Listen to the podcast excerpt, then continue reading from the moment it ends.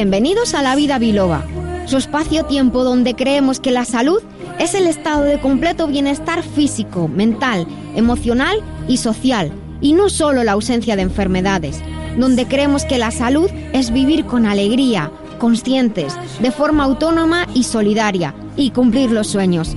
Soy la doctora Nuria Lorite Ayán y comenzamos.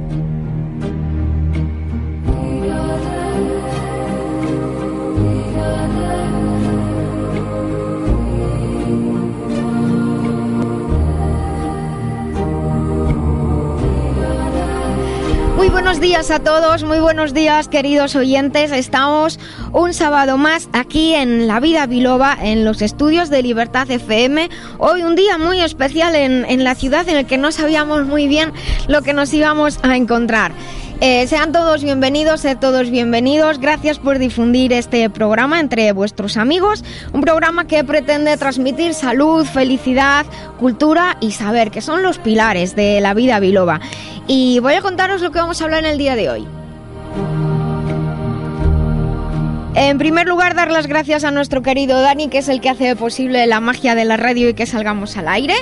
Y bueno, poquito a poco voy a ir saludando a toda la gente que tenemos hoy en el estudio. En las píldoras saludables hoy vamos a hablar sobre los betas y tosteroles. Como me lo preguntáis un montón, pues vamos a hablar de palabrejas. En la despensa que compensa, hoy vamos a hablar sobre los licores. Jesús Fernández, buenos días. ¿Me vas a acompañar a hacer los licores hoy? Hoy lo que haga falta. Jesús Fernández de Editorial Letra Clara, buenos días. Eh, nos iremos de viaje con un té de TDM, con un aromático té para teletransportarte. Y hoy nos vamos al Nilo con un té azul. Sugerente, ¿verdad? Benigno. Nos vamos al Nilo. Buenos días, doctor buenos Benignorna. días. Eh, El, el té del Nilo está riquísimo. Está delicioso, Sí, ¿verdad? pero déjame que se felicite a todas las madres de Panamá, porque hoy es el Día de la Madre, de las abuelas y de las mujeres en Panamá. Y entonces va mi saludo desde, desde aquí.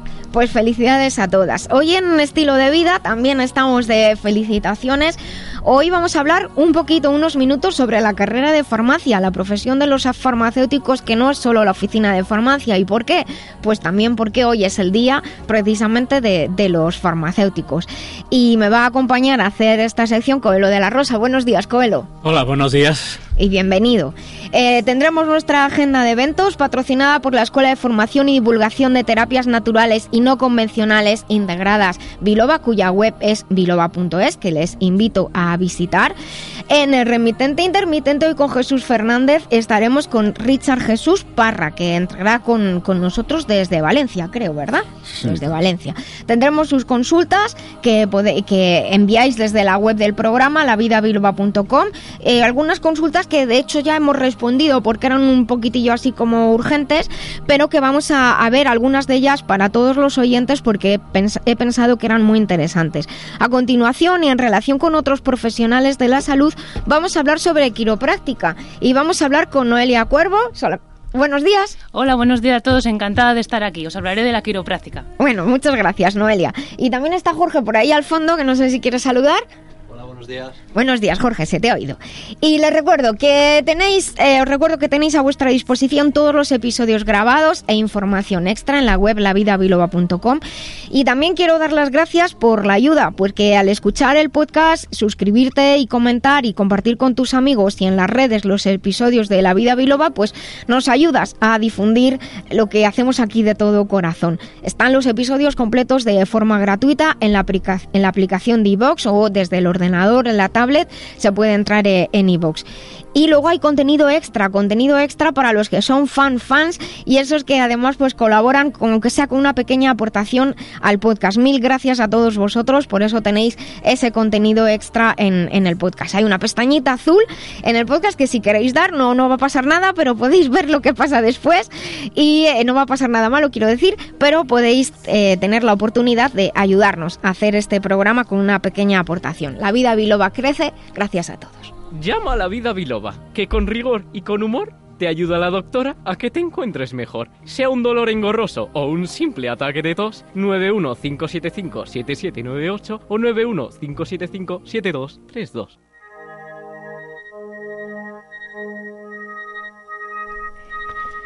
Pues estamos aquí en La Vida Biloba y estamos en nuestra sección de píldoras saludables.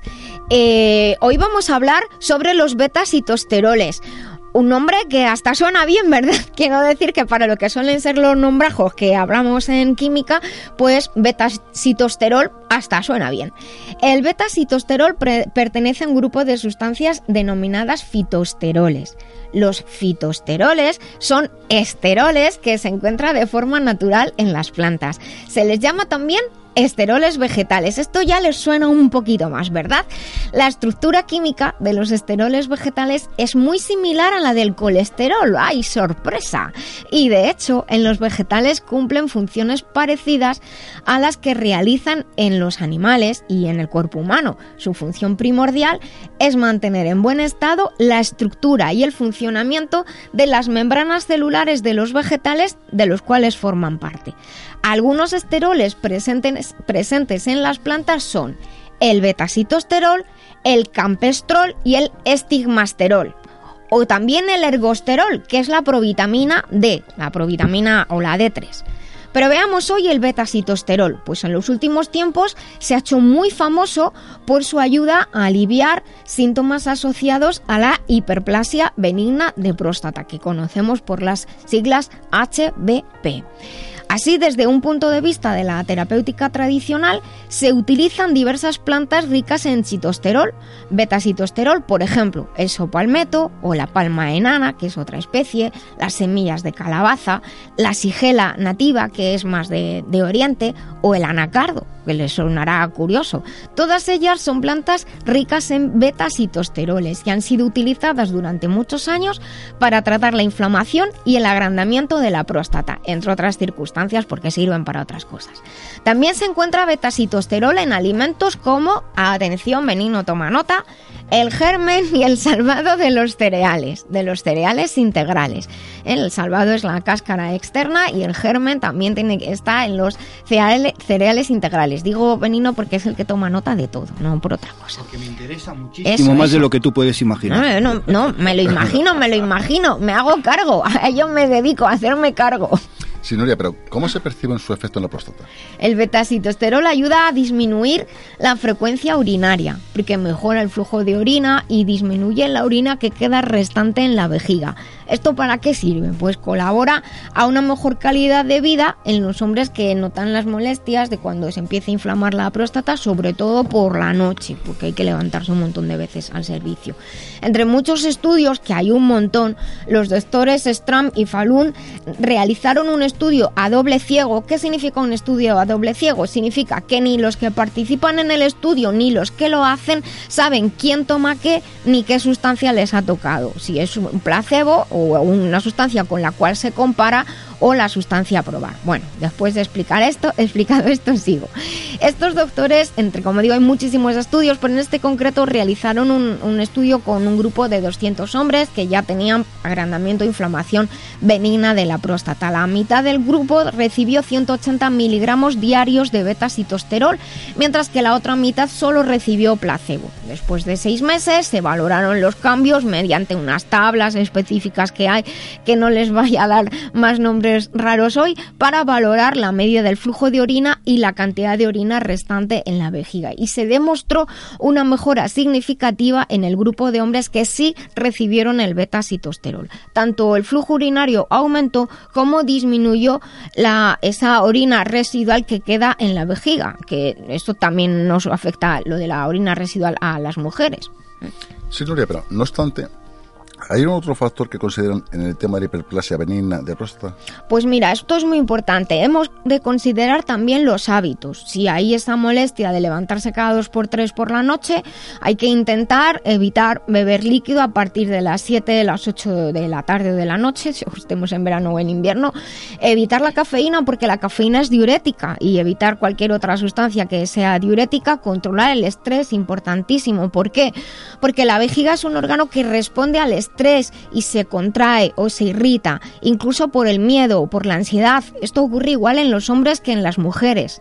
Y hemos de tener en cuenta que estadísticamente, esto no me canso de decirlo, estadísticamente la próstata empieza a inflamarse en torno a los 30 años. Esa inflamación que no se nota por otras cosas como levantarte por la noche o cualquier otra molestia urinaria, los jóvenes lo pueden empezar a notar por algún, algún problema en su, en su vida sexual. Así que si es el caso, pues a lo mejor resulta que empieza a haber un problema con la próstata. Yo siempre digo que importantísimo, como siempre, mejor prevenir que curar. Hay muchos otros suplementos y, herbales que nos pueden ayudar a desinflamar la próstata, también minerales que los hemos tratado en, el programa, pero hoy hablamos del betacitosterol, que pueden encontrar purificado, unido a otros herbales o sustancias o de manera aislada y si deciden o piensan que les puede venir bien, recuerden siempre consultar con un profesional de la salud, por favor, y escoger siempre marcas de confianza.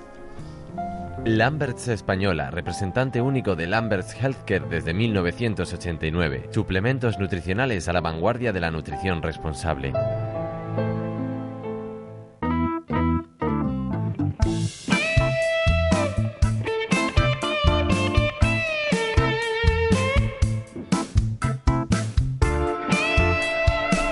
Pues estamos en la vida biloba y hemos abierto nuestra despensa. El otro día me dijo alguien, oye, la despensa que compensa rima mucho. Es un nombre bonito el de la sección, ¿eh? La despensa que compensa. Hombre, eso por supuesto. Es que la despensa la, despensa la tenemos todos en casa. La despensa la tenemos todos en casa. Y además es un lugar que, que honestamente, pues, eh, tiene que compensar. No, no por el tema económico, sino para nuestra salud. Aunque luego algunas veces hemos visto que en la despensa tenemos otras cosas que no son solo alimentos como el 3 en 1 y cosas de estas. Bueno, Empezamos de nuevo, estamos en la vida biloba, hemos abierto nuestra despensa y una de las cosas que hay gente que sí tiene en la despensa, aunque no, a lo mejor no es el sitio más adecuado, pero bueno, no sé, son los licores o forman parte de, a lo mejor no está justo en la despensa, pero en otros lugares de la casa como parte de esas cosas que tenemos. Muchos licores se utilizan tal cual como postre o incluso como acompañante de algunas recetas. Veamos un poquito qué son cómo y cómo se preparan estas bebidas. Mira, vamos a empezar, Nuria. Empecemos con una definición así para situarlo, ¿vale? Venga. Eh, un licor es una bebida alcohólica, en realidad es una bebida hidroalcohólica, aromatizada.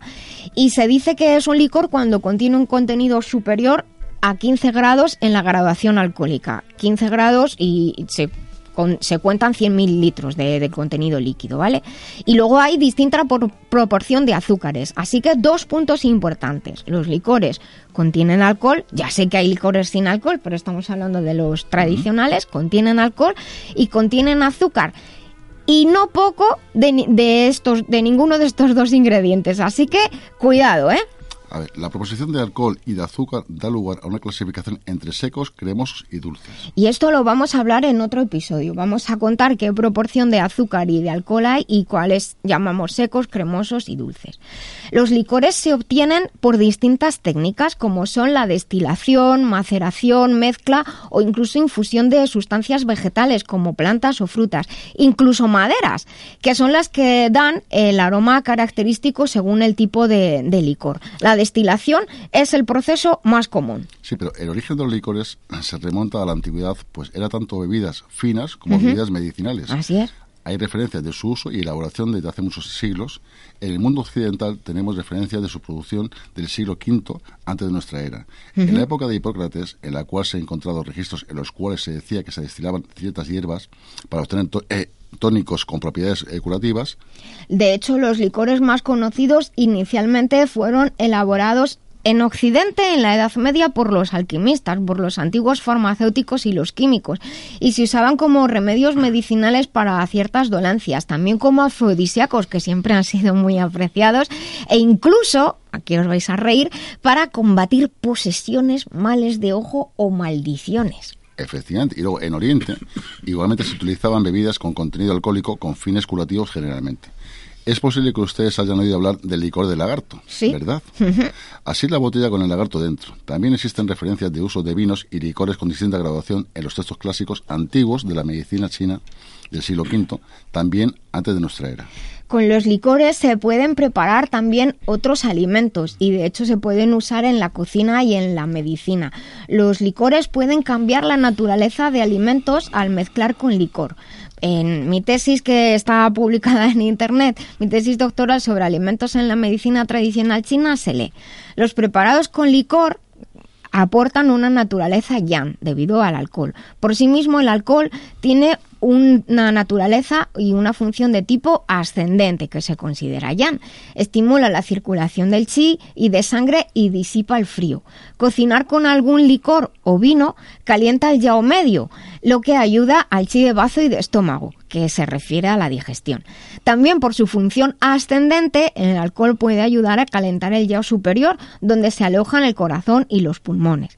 La función dispersante de chi que produce el alcohol se relaciona con la dispersión de bloqueos de chi, también bloqueos mentales, emocionales, ya me estáis entendiendo todos, que tratándose de corazón y de pulmón, según la medicina china, disipa o ayuda a disipar la tristeza, la tensión y mejora el estado de ánimo. Esta es la explicación según la medicina china de la función del alcohol, que obviamente todo en su justa medida, siempre nos lo han dicho desde todos los tiempos y en los textos clásicos está escrito. La palabra clave es moderación. El exceso de alcohol lo vamos a explicar en, otro episodio, pero todos sabemos las funciones que tiene un exceso de alcohol sobre, sobre el hígado y todos saben lo que pasa. Pero vamos a explicarlo en, en, otro, en otro episodio.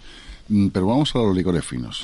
Esos que se sirven en, bonitas y pequeñas copas eh, eh, talladas o en simples chupitos, ¿cómo se producen? Pues existen cuatro métodos principales de elaboración, que son la destilación, la mezcla, la infusión y la, madera, y la maceración. A continuación voy a explicar algunos de ellos, pero la destilación, que es un poquito más larga, la vamos a dejar para, para otro día. La infusión consiste, igual que hacemos una infusión con plantas, en verter agua caliente a punto de hervir sobre hierbas, hojas, pétalos, o frutas. Según el tipo de, o de la parte de la planta que hayamos elegido o el tipo de fruta, habrá que dejar en reposo más o menos tiempo. Por ejemplo, los pétalos o las hojas, que son en general más delicadas, con cinco minutos suelen ser suficiente. En ese tiempo en el que el agua con las partes de la planta están mezcladas, los principios activos y las sustancias que son hidrosolubles, es decir, que se disuelven en el agua, pasan al agua. Una vez realizada la infusión con agua caliente, generalmente se separan las hojas o las frutas y al infuso, que es realmente la palabra que, denomina ese resultado líquido, en el que le hemos retirado las hojas o las raíces o lo que sea que hayamos puesto, al infuso se le agrega una cantidad adecuada de azúcar y de alcohol, que lógicamente es un alcohol especial para este proceso. Mucho cuidadito. ¿eh? El licor de almendras o el licor de violetas, por ejemplo, se realizan por este proceso. La maceración. Este es un método también muy común para producir licores y es un proceso de extracción de compuestos de las plantas, sean hojas, pétalos o frutos. En el caso de la elaboración de los licores, el proceso de maceración consiste en dejar la fruta u otra parte de la planta que hayamos escogido sumergida durante unos días en un recipiente con alcohol, generalmente tapado y al abrigo de la luz. Pasado el tiempo de maceración, que depende de cada fruta o de la parte de la planta, se filtra el contenido del recipiente y solamente quedará el líquido. Tras ello, al líquido filtrado, de nuevo, se le añade agua con azúcar, en este caso en la proporción adecuada. Muchos licores de frutas o de bayas de otoños se elaboran mediante este proceso, por ejemplo, el licor de moras, el dendrinas, que es el, el exacto, el licor de madroños, muy aquí de Madrid, el de naranja. Esta es una variante, en la maceración, y se obtiene una, una bebida hidroalcohólica ya hecha y también sirve pues para macerar y que podamos tener frutas durante más tiempo. Y por último, voy a contaros algo tan sencillo como es una mezcla. Esta forma de preparar un licor es un poco distinta, pues utiliza una bebida hidroalcohólica ya hecha. ¿En qué consiste? Pues en mezclar distintos ingredientes para la elaboración del licor.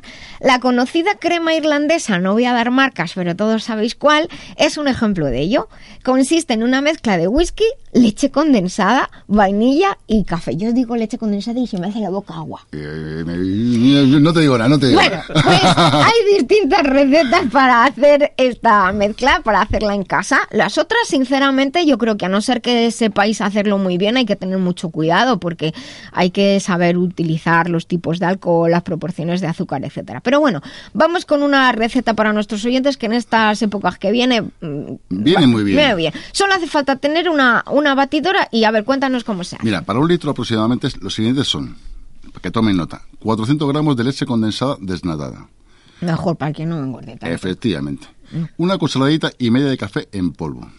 Una cucharadita de cacao sin azúcar. 200 miligramos de whisky irlandés. 250. 250, no sé yo quita menos, sí. Mililitros, tú lo haces menos. Sí, menos. Menos alcohólico. Menos alcohólico, 250 mililitros. Una cucharadita de extracto de vainilla, una taza y media de leche evaporada, 350 miligramos. Bueno, y pues ya, está. y, se, se, pone a la lo batidora. Bates, te pones sentadito, te coges el vasito y te enchufas. Una, una copita de esas, un vaso bonito y, ya está. Buena compañía. Eh, se mete en el frigo, mejor guardarlo en una botella de cristal y una vez hecho en el frigo. Subiremos la receta a la web para que la tengan, la, la vidabiloba.com, en la sección de la despensa que compensa, para que aprendan ustedes a hacer su propia crema eh, irlandesa. Como siempre, las recetas están para variarlas, un poquito más de café, un poquito más de vainilla y ya está yo he dicho 200 miligramos de whisky, pero se puede meter 300 también. Y aquí te estoy diciendo justo que a lo que te dé la gana. a lo que te dé la gana. Lo importante es disfrutarlo. Eh, también se pone que desnatada, pues oye, ya la leche condensada, de, lo que importa es esa, eh, la crema esa y, el azúcar que tiene, que además pues ayuda entre el alcohol y el azúcar. Durar va a durar mucho.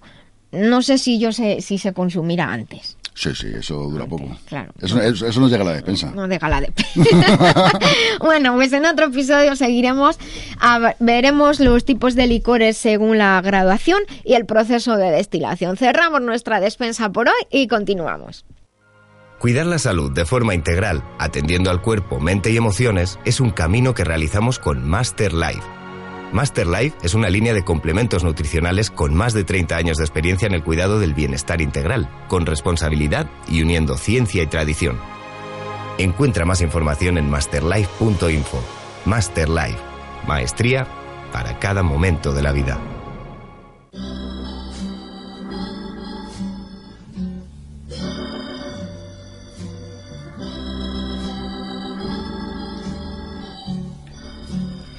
La música de hoy se la dedicamos a una de las grandes entre las grandes para todas las generaciones, a Ella Fitzgerald.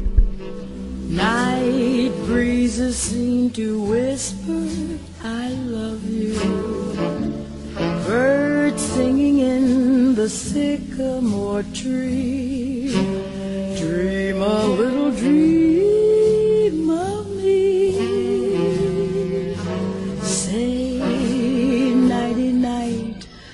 Kiss me. Just hold me tight and tell me you'll miss me while I'm alone and blue as can be. Dream a little dream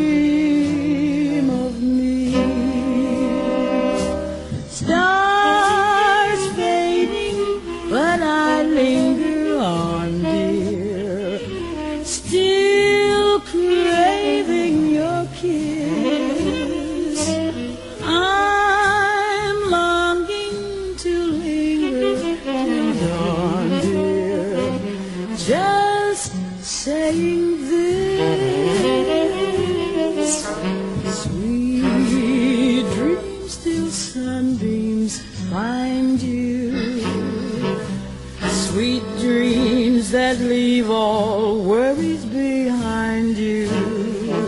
But in your dreams, whatever they be, dream a little dream of me.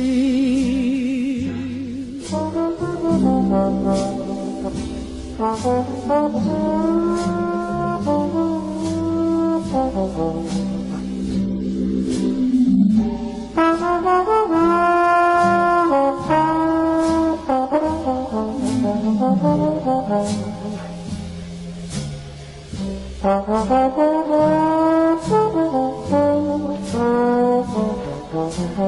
you.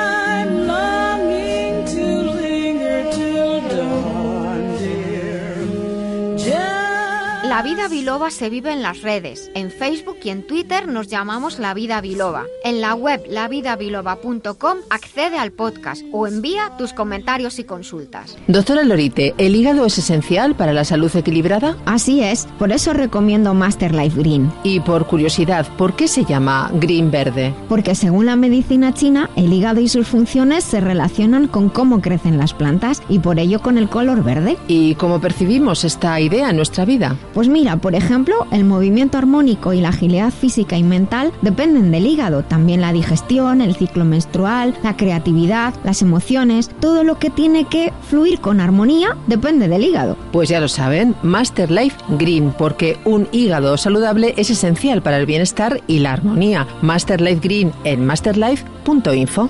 Master Life, maestría para cada momento de la vida.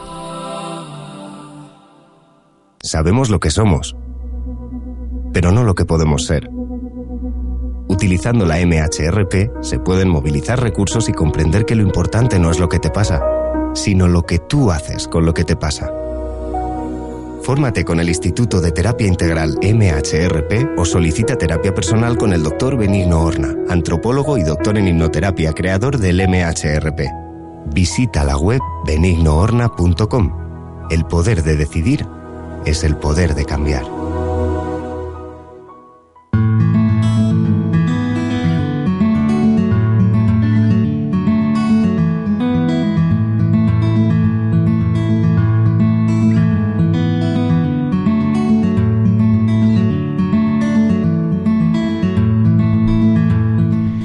Pues estamos aquí en la vida biloba y estamos en esta sección. A ver, un momento porque estoy desbloqueando el móvil para hacer fotos, que es que me lo pedís todo a mí.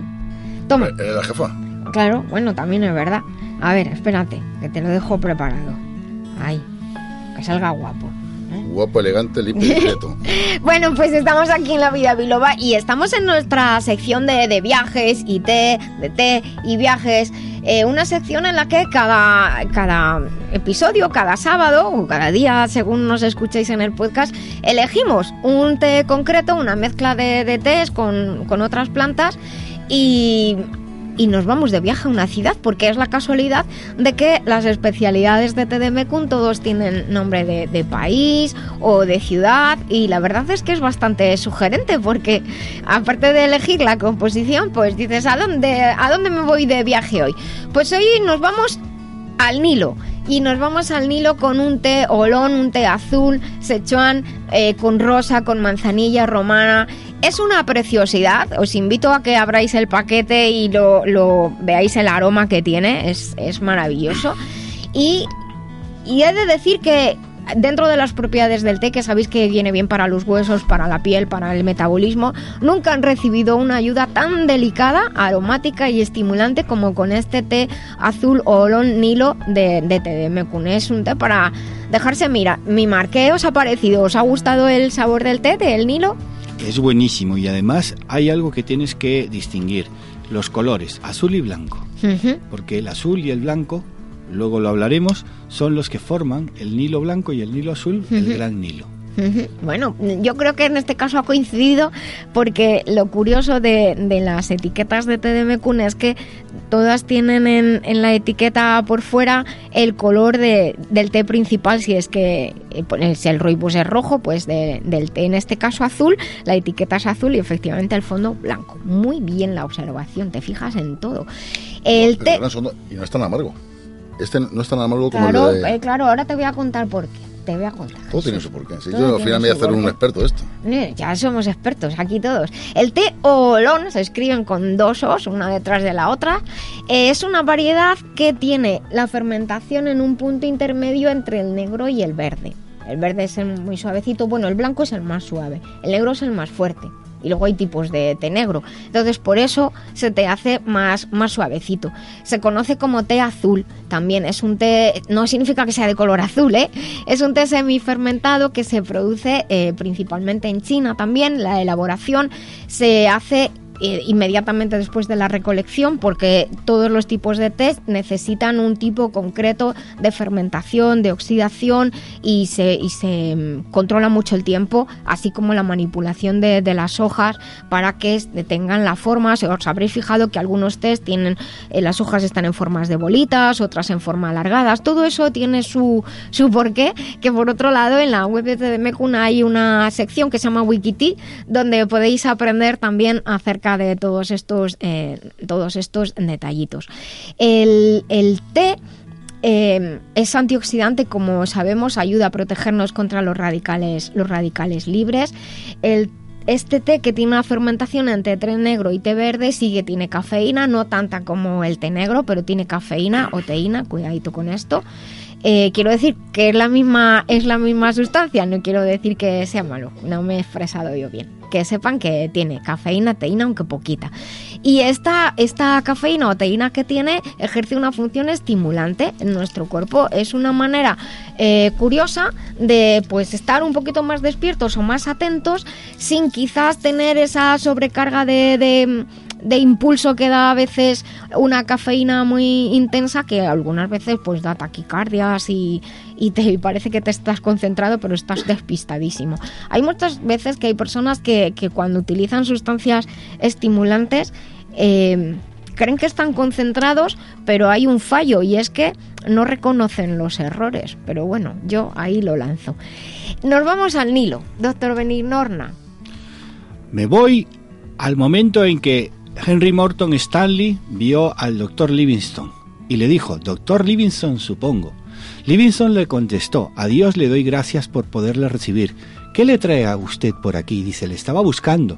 Y Livingston le, preguntó, le, le contestó, ah, es que estaba perdido. Después de hablar, ¿sabéis lo primero que hicieron? Tomarse un té, porque Livingston llevaba muchísimos años sin tomar té. Estaban en Ujiji, concretamente, ¿vale? Porque Livingston estaba rodeando el lago Tangánica porque él creía que era el origen del Nilo, y ahí se equivocó. Lo curioso fue que Henry Morton Stanley le llevó té de regalo, y eso es lo que más pudo apreciar Livingston porque echaba muchísimos en falta. Entonces, ¿qué ocurre con el Nilo? El Nilo, desde Ptolomeo, fíjate tú, en el 330, 323 a.C., se cuando oyó hablar de las, las, montañas de la Luna, se empeñó en descubrir las fuentes del Nilo, que ha sido el segundo hecho geográfico más importante en el mundo. Primero ah, fue el descubrimiento de América y el segundo fue el descubrimiento de las fuentes del cauce del Nilo, que está en el lago Victoria, que está rodeado por Uganda, perdón, Uganda, Tanzania y Kenia. Entonces, ¿qué ocurre? Que el Nilo blanco, este es el Nilo blanco, y luego está el otro, el eh, Nilo azul. Eh, Barton, Richard Francis Barton, que debió de ser el que lo descubrió, porque se le atribuye a un tal Speak que se suicidó cuando Barton se enteró, pero cuando él se enteró de que le había traicionado a Barton, eso es otro, cantar. El río Blanco discurre hasta Jartum, en el, en el Sudán, y ahí es donde se comunica con el Nilo Azul.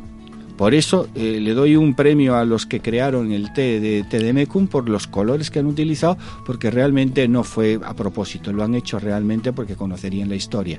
Entonces, el té, eh, también los árabes utilizaban mucho el té, pero Livingston llevaba mucho tiempo sin ver, sin ver a un árabe. Entonces, el té en relación al Nilo es tremendo, porque fue lo primero que tomó Morton, Henry Morton Stanley y Livingstone después de volverse a ver.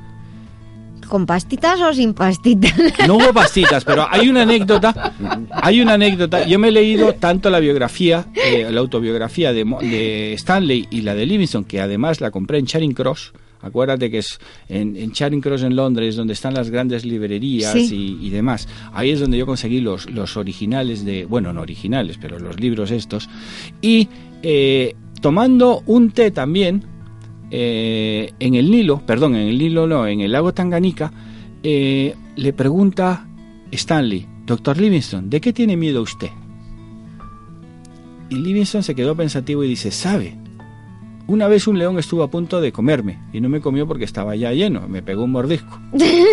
y realmente aquello me hizo pensar que hay cosas más difíciles todavía. Y Stanley le pregunta, ¿y cómo cuáles? Dice, como el enfrentarnos a uno mismo todos los días. Pues tengo, que reconocer que esa frase es impresionante. Yo he recorrido entero el, el, este de África ha sido por seguir los pasos de Barton, de Speke, que hay que decir que fue el descubridor del lago Victoria, que es las causas, eh, perdón, las fuentes del Nilo, y que fue Livingston el que recorriéndolo se dio cuenta de su error, no era el Tanganica, era en Kisumu, perdón, el lago Victoria. Y yo he estado muchas veces en Kisumu, que es una ciudad, eh, la tercera ciudad más importante de, de, Kenia, después de Nairobi y Mombasa. Cuando tú llegas a Kisumu antes veías todo el lago Victoria, ahora ya no lo ves. ¿Sabéis por qué? ¿Por qué? Porque los nenúfares han crecido de tal forma que una forma de boicotear a Kenia, con perdón, y no es que me meta en política, fue llenarle de nenúfares. Entonces, como el viento viene de, por allí, han tenido que abrir, porque no lo pueden quemar, porque eh, sería una catástrofe, ambiental. Y yo te digo una cosa que me he deleitado tanto en Nujiji, donde Livingston tomó el té, con, con, Stanley, como en Kisumu, en Lago Victoria, tomando té en honor a ellos, sin acordándome de Richard Francis Barton, que es mi héroe, mi, eh, mi, gran héroe de todos estos, hablaba 27 idiomas.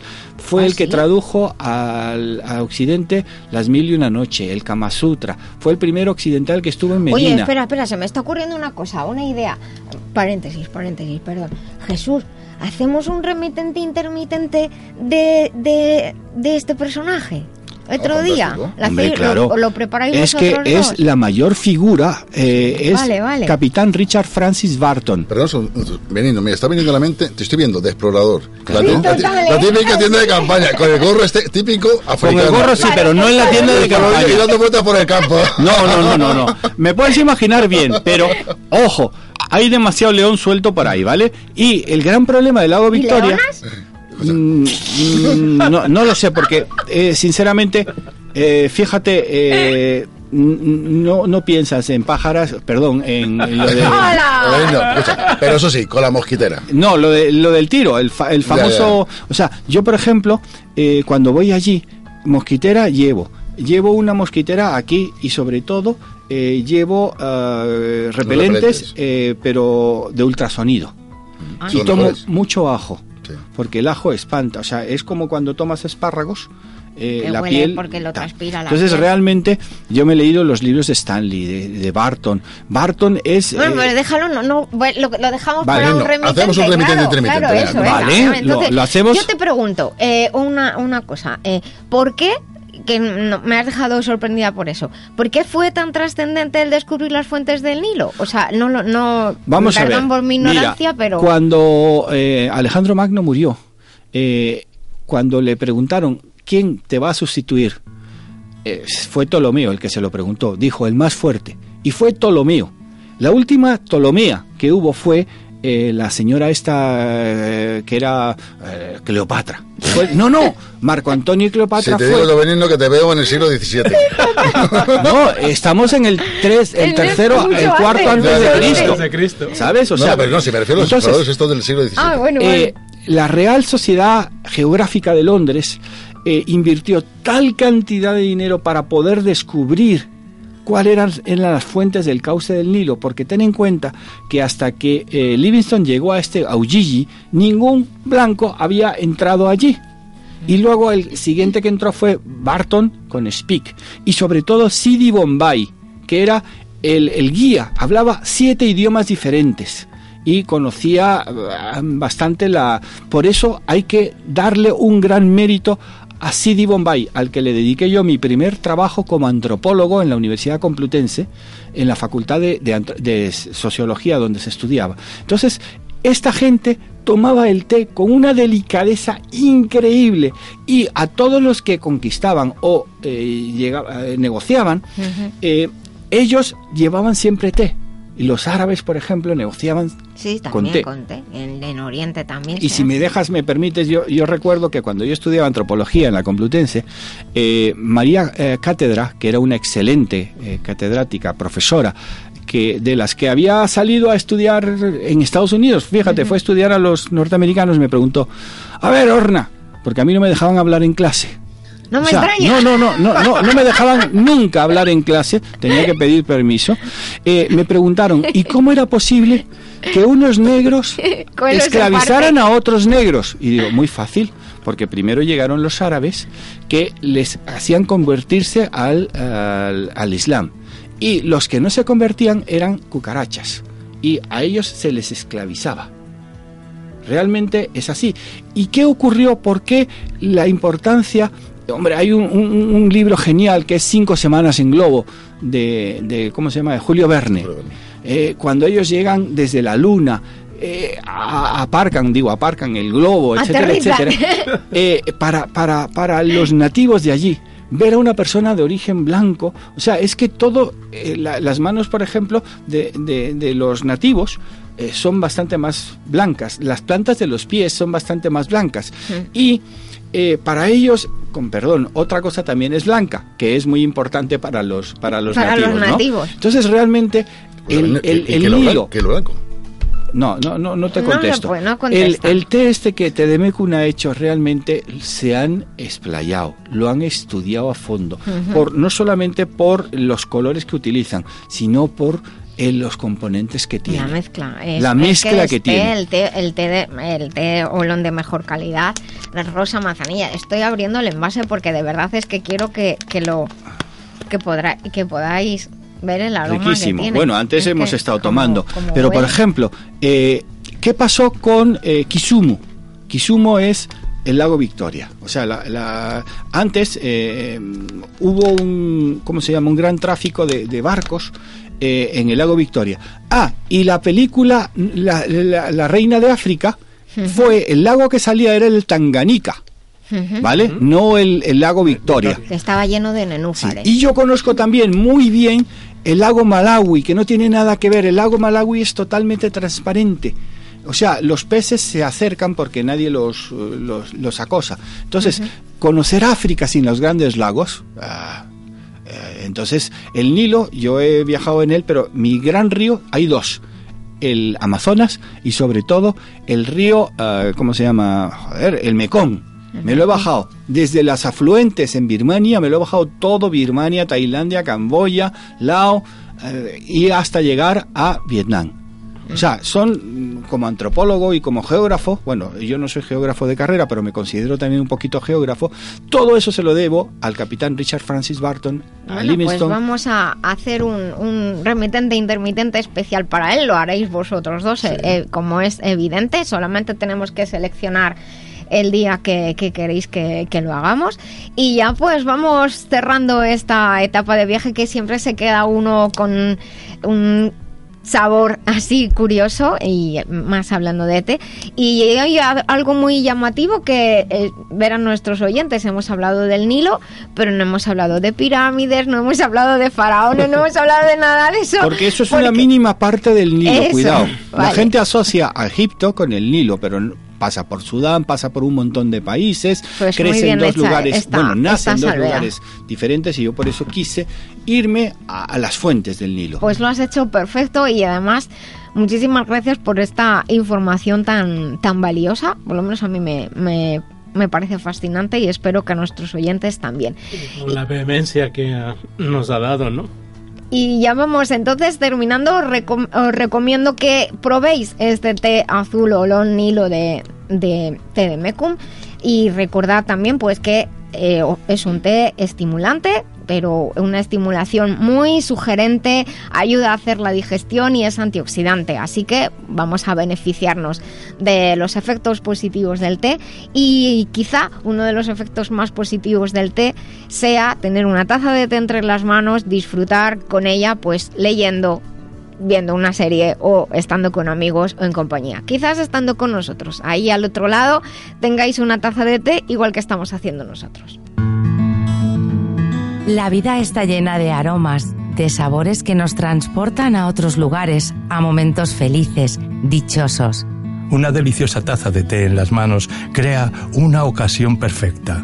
Tedemecum te ofrece la más exquisita selección de tés. Elige entre nuestras variedades. Elige en Tedemecum la mejor calidad de tés, infusiones, ecológicos, gourmet. Tedemecum, una efusión de vivencias saludables. En tedemecum.com. Disfruta de tu taza de té Tedemecum y sé feliz. En tedemecum.com. Aquí estamos en La Vida Biloba terminando esta primera parte del episodio de, del programa de hoy.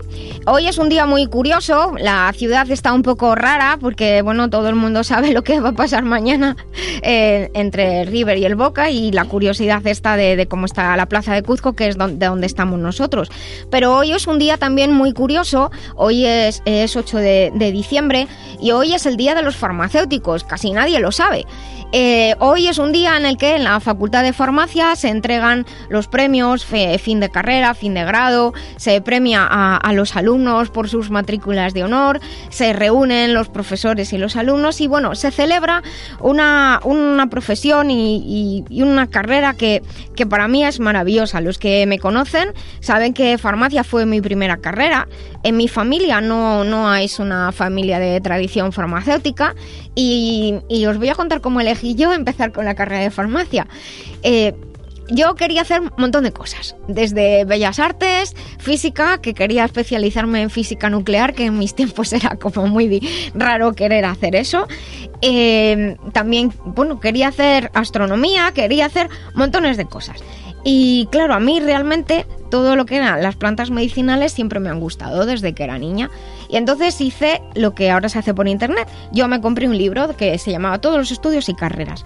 Y dije, vamos a ver, si voy a dedicar por lo menos cinco años de mi vida, más luego quizá toda una vida, a, a, trabajar en algo, tiene que ser algo que me guste. Y entonces pues estuve mirando medicina, que claro también era otra de las opciones, y encontré la carrera de farmacia. Aquella carrera me, llamó muchísimo la atención el programa que tenía porque era, eran unos estudios prácticamente renacentistas. Eh, aprendías de todo, todos los tipos de químicas, eh, biología, eh, el tema, el mundo de las células, el mundo animal, el mundo vegetal, parasitología, microbiología, aprendíamos todos los bichos, los parásitos, más de un susto y disgusto nos hemos llevado alguna vez. Y obviamente pues aprendíamos también todo el tema de, plantas medicinales, la geología, que era una asignatura que nunca imaginé que luego me iba realmente a servir en mi carrera, pero sí, claro, el que estudia geología porque lo elige, pero lo teníamos entonces en, primero. Y desde luego es una carrera que, abre muchas puertas, eh, te da una formación muy global, tienes una visión muy global de lo que es la salud, porque también estudias medicina preventiva, si estudias todos los bichos y, también estudias virus, bacterias, hongos, parásitos, todas las enfermedades que se producen y cómo se producen. Estudias alimentación, nutrición, muchísimas cosas. El plan de estudios ha cambiado, lógicamente ahora, pero eh, sigue siendo una carrera maravillosa.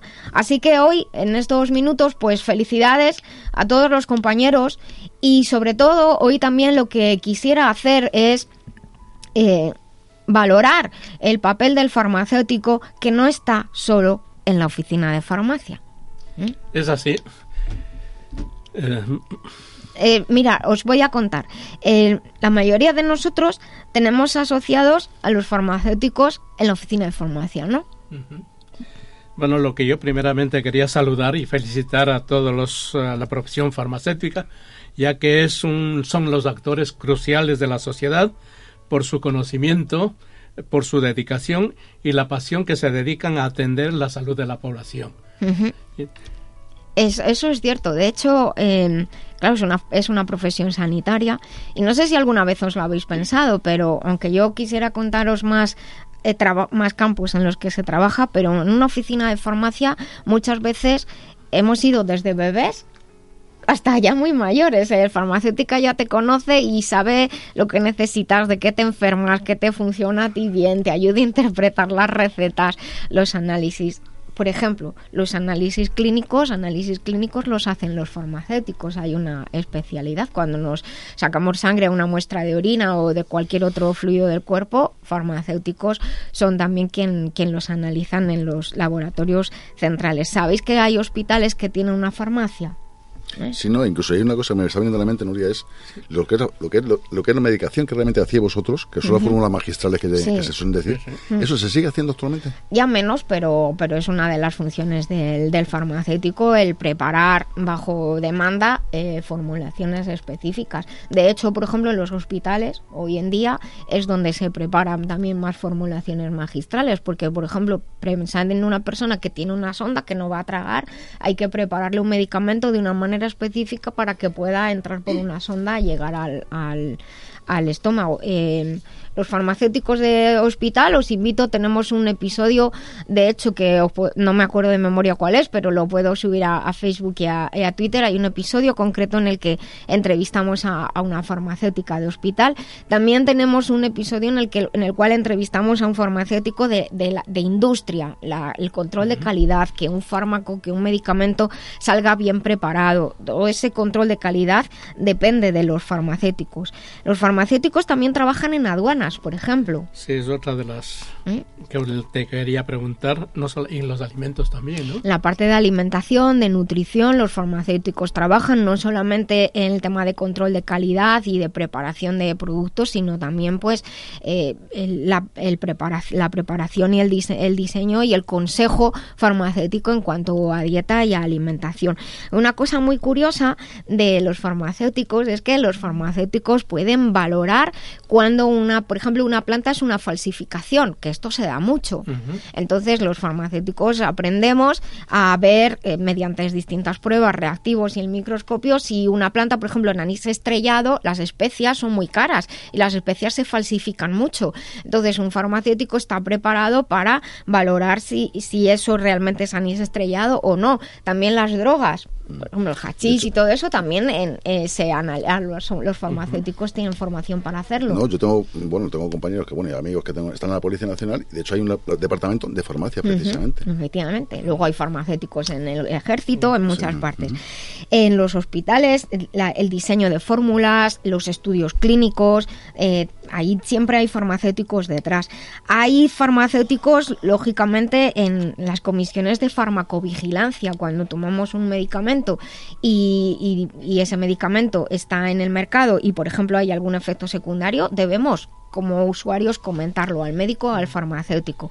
Se hacen estas esta esta labor de y en el cuidado de la salud pública también, en las alertas Exacto, y en es, la dispensación de los medicamentos de eso, los Eso es lo que lo que más conocemos, pero detrás de alertas de control de retirada de, de fármacos que haya con los que haya podido haber algún problema están los farmacéuticos detrás. También el control del agua, del agua que bebemos, el agua de bebida, eh, la contaminación del agua, contaminación del aire, también hay farmacéuticos detrás. O sea que es una profesión mucho más variada de lo que parece.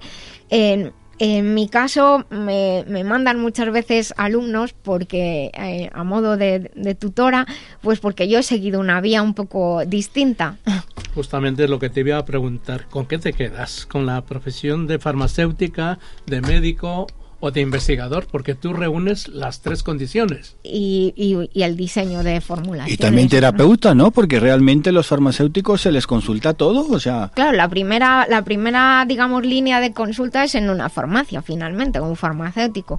Pues no puedo, no puedo elegir. Yo creo que los, como sanitarios tenemos todos esa esas patas, eh, realmente em, no puedo elegir. Muchas veces, os voy a comentar una anécdota, como empecé a trabajar yo a mí me gustan mucho las plantas medicinales desde niña, entonces me encontré ahí que, era el, paraíso estudiar farmacia. Invito a ir a visitar el Museo de la Farmacia que está en la Complutense, que es realmente muy interesante. Y claro, mi vida continuó por esa parte de alimentación, de plantas medicinales, de complementos nutricionales, toda la parte de, de la bioquímica del cuerpo, me parece fascinante. Y en cierta ocasión alguien me dijo, pues tú que ahora trabajas más en lo que se llama medicina natural, has echado a perder tu carrera que solo estudias fármacos.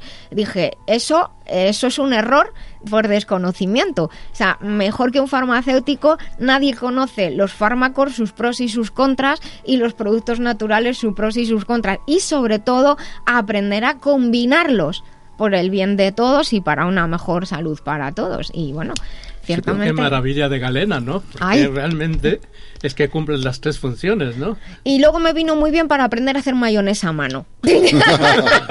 Continuamos después de las noticias. Estamos en la vida biloba en Libertad FM, porque nos gusta ser saludables, ser mejores y vivir en positivo. ¿Quieres saber más sobre la vida biloba o sobre la doctora Nuria Lorite? Visita lavidabiloba.com. Escribe, comenta, participa. ¿Buscas formarte en salud integral e integrada? Te presentamos una de las escuelas más prestigiosas con reconocimiento internacional, la Escuela Biloba, fundada por la doctora Nuria Lorite Ayán, porque gracias a su rigor, calidad de investigación, ha obtenido el aval de numerosas universidades nacionales e internacionales. Biloba establece puentes entre diferentes concepciones de la salud y de la enfermedad. Te ayuda a optimizar tu esfuerzo y formación. Somos pioneros y expertos en los nuevos sistemas de formación, con todo el apoyo personal y tecnológico para ti. Estamos siempre contigo Déjate contagiar de nuestro amor y pasión por la salud y el conocimiento. Biloba es tu escuela. Visita www.biloba.es.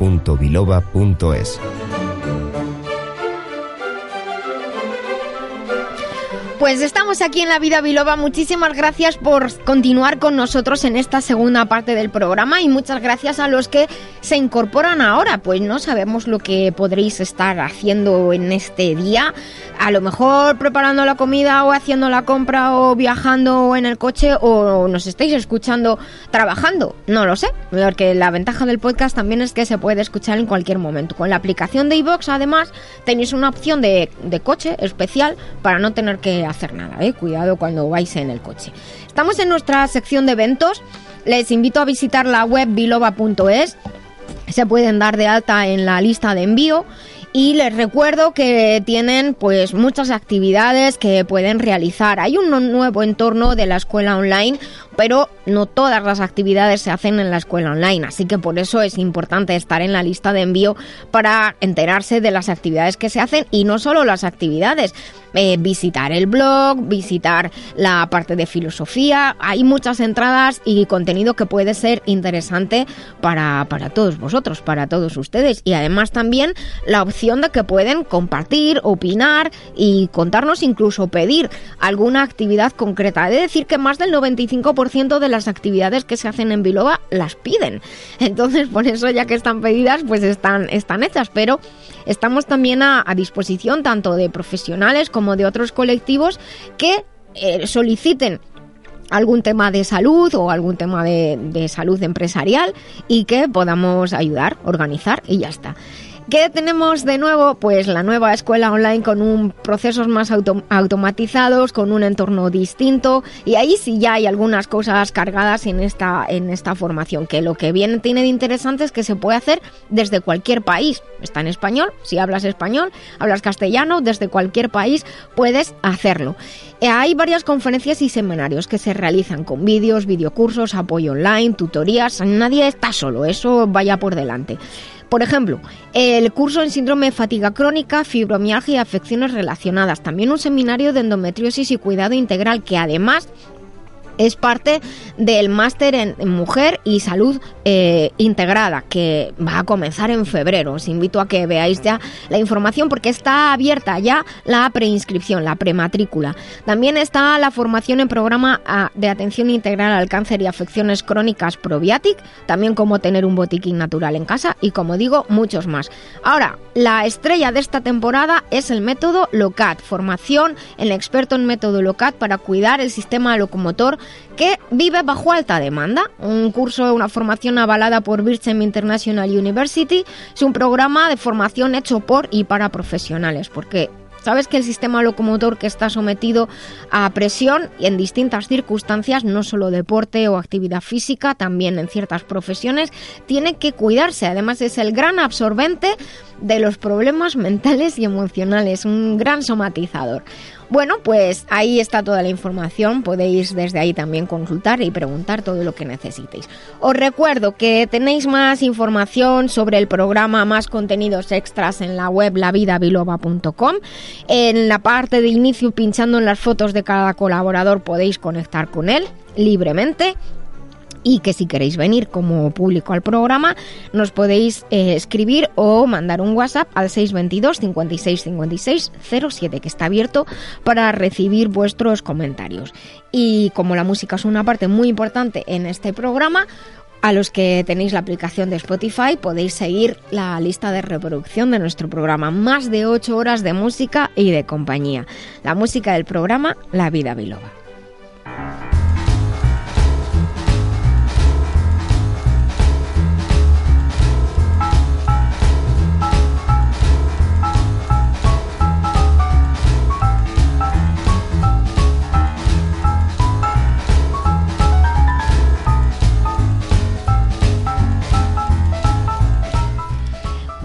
La vida biloba y cuando suena esta música en la que es prácticamente imposible resistirse. Yo mira que lo intento, ¿eh? Incluso hasta los días así que me encuentro un poco pachucha, lo, lo intento resistirme, pero no hay manera.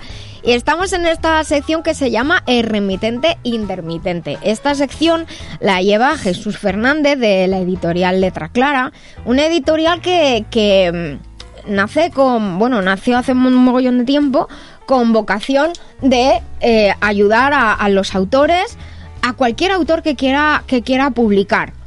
Y, Jesús, que tiene una gran experiencia en, en, el mundo editorial, que casi nació entre imprentas y, tipos de letras y las reglas aquellas graduadas que te ayudaban a contar caracteres. Tipómetros.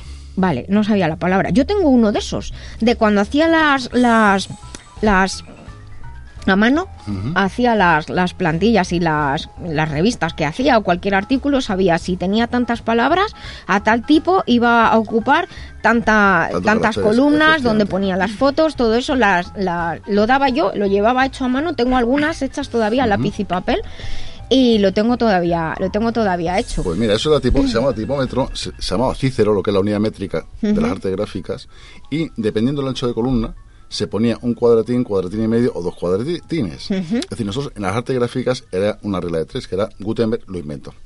Todo eso ha desaparecido. Hoy Gutenberg inventó lo que era la, la, imprenta de con caracteres de, presión, más automatizado, pero ya estaba ya mm. antes se imprimía. Pero él realmente fue el que marcó todas las pautas para el tema de maquetación, de ah, impresión y todo eso. pues eso, maquetas hechas a, lápiz y papel tengo yo todavía. Y siempre hay discrepancias entre la pica y la pulgada y el Cícero. El Cícero era en Europa y la pica era en Estados Unidos. A mí me suena todo a nombres romanos de alguna ópera antigua, honestamente. ¿Qué quieres que te diga? Bueno, tenemos, tenemos un invitado, eh, que tenemos un, invitado al, teléfono que se llama Richard Jesús Parra. Eh, hola, buenas tardes. Buenas tardes. Pues ya te dejo con Jesús. Bienvenido al programa. Richard, buenas tardes. Eh, para mí es un placer como editor de Letra Clara, tenerte dentro de lo que es nuestro fondo editorial. Y realmente, bueno, pues es una entrevista muy especial, porque es un libro muy especial, eh, tu obra que se llama Entre el cielo y el infierno.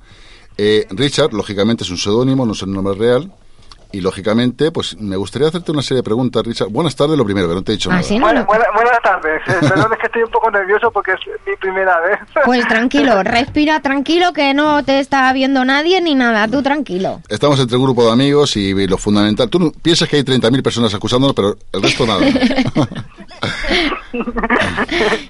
bueno, intentaré responder lo, mejor que pueda. Bueno, Richard, una preguntita. Eh, llevas escribiendo por sus años, según tengo entendido. Me voy a leer un poquito lo que dijéramos un poquito tu biografía, para que la gente más o menos te, conozca, ¿vale? Richard Jesús Parra tiene 46 años, es de Valencia Capital, toda su vida marcada por la diligencia de los médicos que asistieron en su parto, ya que le dieron por muerto. Eh, ¿Eso, eh, Richard, te marcó? La verdad es que me marcó mucho, porque mira, toda mi vida he estado enfermo, mi familia pendiente de mí, he estado eh, con muchos problemas de, salud, eh, no he tenido suerte en la vida, en nada, se me ha negado todo, luchando por, por, por todo, luchando por un puesto de trabajo, luchando por la salud, luchando por ser alguien en la vida. No tenía suerte y la verdad es que la, única esa que tenía era escribir desde hace 20 años que escribo, eh, eh, digamos que era como si fuera un, una, mi salvación. Sí, una, una, vía de escape realmente. sí, una vía de escape. Eh, llevo, llevo escribiendo desde hace 20 años, todas, mis historias, todas mis historias son mis sueños, un viaje a donde ningún hombre ha llegado. era una forma de, digamos, de a ver, a ver, una vía de escape a todo lo que me ha pasado en la vida, ¿sabes? en la literatura muchos escritores, de hecho, utilizan eh, escribir precisamente como una vía de escape. Bueno, es que resulta que yo es que soy, soy muy, muy tímido, me cuesta relacionarme con la, con la gente y, y yo todos mis sentimientos lo pongo a, lo pongo para que la gente me me vea que soy un buen chico, que, Sí. ¿sabes? que, eres buena persona. Eres, eres una persona fantástica. Es- sí. eh, digamos, pues Un eso, momen- eh, escucha un momentito que Jesús te quiere preguntar. Sí. Richard, bueno, yo quería puntualizar más que otra cosa, que bueno, después de darte por muerto lo que es en el parto, eh, le doblaron, te doblaron la espalda, malformándole la cabeza y dejándole muy dañados los Sí. bueno, el resto de órganos de tu cuerpo. Sí, sí, la verdad es que me dejaron muy, la verdad es que no, no, no sé, se ve que en aquella, en aquella época no había la clase de adelantos que hay ahora. Claro, todo ha cambiado no, mucho. No, no tuvieron, no, tuvieron, pues me, pues me sacaron muerto, me sacaron, me sacaron muerto y, y yo me dejaron una bandeja y mi, ma- mi madre que respira, que respira y muchos meses una- en una incubadora y, y, eh, ya le digo que lo he pasado muy mal. Bueno, pero, pero está, estás vivo y contándonos tu obra, que es lo que estamos, es lo más importante Sí, y hay que dar sí. gracias por ello. Eso. Sí, mira, la Richard. verdad es que sí. Richard, tú, por ejemplo, tu primera obra, que es Entre el cielo y el infierno, actualmente, bueno, se está en distribución, tú vives en Valencia. Eh, ¿Qué quieres aportarnos? Porque yo mm, realmente me pongo a hacer la sinopsis y pone, la lucha entre el bien y el mal se desarrollan en las profundidades de la Tierra, Santa Cruz de Tenerife. Verás, es, una historia, verás, eh, digamos que yo al, al escribir al escribir esta historia, mira, yo pensando en todo lo mal que pasa en este mundo, el, el hambre, las guerras, las enfermedades, todo lo malo, yo digo, tengo que hacer algo para salvar a la humanidad entera, salvar la vida en el infierno y salvar a, la humanidad, a la humanidad entera. Porque si se da cuenta, mi, es- el personaje soy yo, el personaje de la historia soy yo. ¿sabes? Mi- lo que intento es, es para que se dé cuenta, eh, es eso, salvar a la humanidad entera, porque las cosas tan malas que pasan en, este mundo, yo quería hacer algo, algo importante, ¿sabes? Por, por, la- por el mundo, ¿sabes? Sí, pero tú, por ejemplo, Richard, eh, esto realmente es un bio- no es un libro autobiográfico. Lo que estás haciendo es un personaje que eres tú realmente, como tú bien transmites, pero mm, realmente es un entorno familiar, una situación, unas circunstancias, unos personajes. Sí, sí, sí. Es decir, que por ejemplo tienes a Jesús, a María, a Cristina. Eh, Sí, son- todos esos personajes son, son, son inventados, pero Sí, claro. quiero decirte que, que yo bajo a los infiernos, salvo esa vida y a la humanidad entera, a to- a to- intento cambiar el mundo, ¿sabes? Bueno, pues eso es una tarea bien grande, desde luego. Ya, ya, la verdad es que es, que es muy difícil. Verás, verás mi, mi ídolo, mi ídolo siempre ha sido Julio Verne. Julio Verne. Yo, yo llevo toda mi vida leyendo sus aventuras. de- porque yo en, en el colegio, a mí no me gustaba nada el colegio. Y yo leía siempre las aventuras de Julio Verne. Yo, yo quiero ser como él. Yo quiero ser como él. Sus sueños, sus pensamientos, sus ideas. Yo quiero ser como él. Era, era mi única fijación eh, que tenía, ¿sabes? hombre, ten en cuenta una cosa, que Julio Verne fue un adelantado a su tiempo realmente. Es decir, que Sí, vaticinó sí, yo, un- yo, yo mientras, yo mientras, eh, yo, yo mientras estaba en- estudiaba en la GB, que no me gustaba nada, ni eh, matemáticas, ni nada, a mí me gustaban la- las historias, el lenguaje, todo, todo referente a la O sea, escritura. que ya estaba, estaba me- claro que de, de ciencia no eras. de ciencia, ficción. Sí, Pero no sí, de yo- ciencia, yo no, yo- letras. Yo, yo cuando me decían, pues ha pasado eh, eh, eh, este escritor, eh, este escritor escribe sobre su sueño, imaginación, sobre lo que puede pasar, que al final el hombre llegó a la luna, al final el hombre ayuda, muchos de, de sus sueños, de sus escrituras se ha cumplido y yo quería ser como él, así que mi, mi- entre ciertos términos digamos que es un pequeño homenaje. Sí, pero tú, por ejemplo, ten en cuenta una cosa, que él vaticinó el- lo que es, dijéramos, el submarino, que luego con el tiempo surgió, es decir, que fue... mm, Sí, Bueno, no sabemos si tú te has inventado algo, pero algo que, que, que llegue al futuro, pero imagino por, por la parte que yo te estoy escuchando y por la vida difícil que, que este libro, aparte de que los personajes son ficticios, como estás diciendo, y que es una aventura en la que quieres salvar al mundo, ¿Qué te, ha, qué te ha aportado a ti cuando ves que Jesús te, te hace llegar los, los ejemplares? ¿Qué, ¿Qué ha significado esto para ti, Richard? Eh, bueno, pues la verdad, eh, pues como lo digo, eh, la historia significa para mí, pues eso, yo quería transmitir al, al- lo que es al, al público, quería transmitir mis, mis pensamientos, todo lo relacionado con, con lo que pasa en el mundo, quería hacer, eh, que, querías eso, pues intentar cambiarlo, intentar hacerlo un mundo mejor para todos, ¿sabes? ¿Y qué, ¿Y qué estás recibiendo de los lectores de, de tu libro? ¿Qué, comentarios. Pues la, primera, porque yo mis, mis libros ya los ya los vendí todos, los libros que recibí ya los vendí y la verdad es que la, mucha gente, madre mía, madre mía, lo que están, me, están, me están agradeciendo un montón, pero ¿cómo que te has acudido estas historias? Pues, pues yo tengo mucha imaginación y fantasía, tengo por escribir, ¡buah! Si, si, si, si la gente si la gente me lo permite, si se venden mis libros, yo quiero hacer historia en el mundo de la literatura fantástica. Bueno, pero aquí te, tendrás que, eso lo tendrás que hablar con tu editor. que el editor en, ello en, ello estamos, en ello estamos. Que le tienes aquí enfrente, justamente que es curioso porque mucha gente se preguntará que dónde puede conseguir tu obra.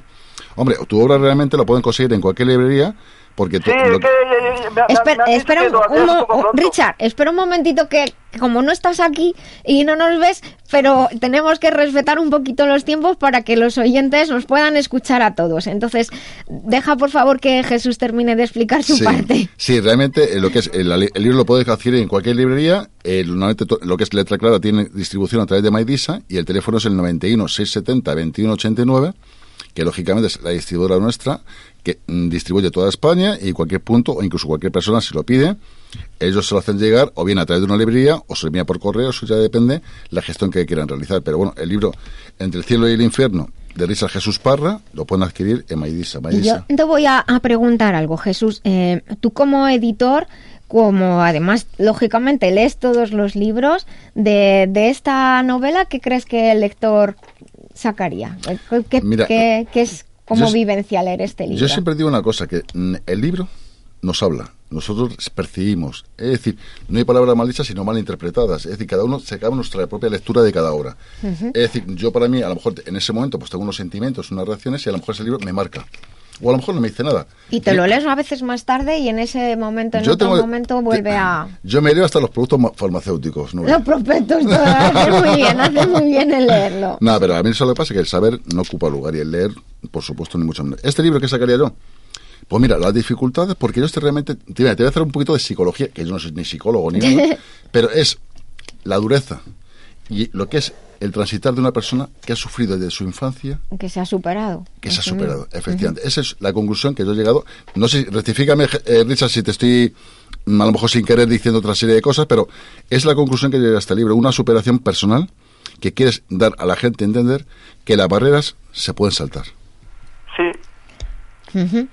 Bueno, pues la verdad es que. Eh, ya sabemos dónde podemos encontrar el libro, sabemos el título, dilo otra vez, Jesús. Sí, ¿no? Se llama Entre el cielo y el infierno. En la portada es amarilla, con letras en rojo, porque no quisimos poner ni un dibujo ni nada, y lo que es que quisiéramos marcar lo que es entre el cielo y el infierno. Es decir, la realidad y lo que está oculto realmente. Es decir, que esa es la superación y lo que es realmente el resumen que he sacado al leer, la obra, ¿no? Eh, él lo que ha hecho es unos personajes y, como bien ha dicho, es su vida autobiografiada, pero a través de una pequeña novela. Pues Richard, yo creo que lo que tenemos que hacer es desearte mucha suerte. Si ya has vendido todos los libros que te ha mandado Jesús, ya tienes suerte. Eso para empezar. O sea, ya por ahí, felicidades. Aquí está también Coelho de la Rosa, escritor. Cuando uno vende esa primera tanda de libros, es impresionante, ¿no? Sí, es impresionante. la verdad que sí. La realidad supera la ficción. ¿eh? es así. ¿eh? Coelho, ¿tú qué consejo le darías a Richard sobre su obra? Es su primer libro, tú llevas ya unos cuantos. ¿Qué consejo le darías? En mi ordenador tengo escritas más de 300 historias. Espera, escucha un momentito que van a hablarte, consejos realmente es, es, complicado, ¿me entiendes? Es complejo dar consejos a nadie. Simplemente que él em, saque todo lo interior que tenga y dé a conocer. Sin temor ni vergüenza, que eso da mucho. vergüenza ninguna no la tengo. eh, Richard, mm, ya estamos llegando a la conclusión de lo que es de esta sección. Te deseo muchísimos éxitos, cualquier cosa a tu entera disposición, como tú bien sabes, y esta es tu casa para lo que desees, es decir, que enhorabuena por la publicación y sigue escribiendo. Richard, pues muchísimas gracias y nada, que te deseamos todo, todo lo mejor.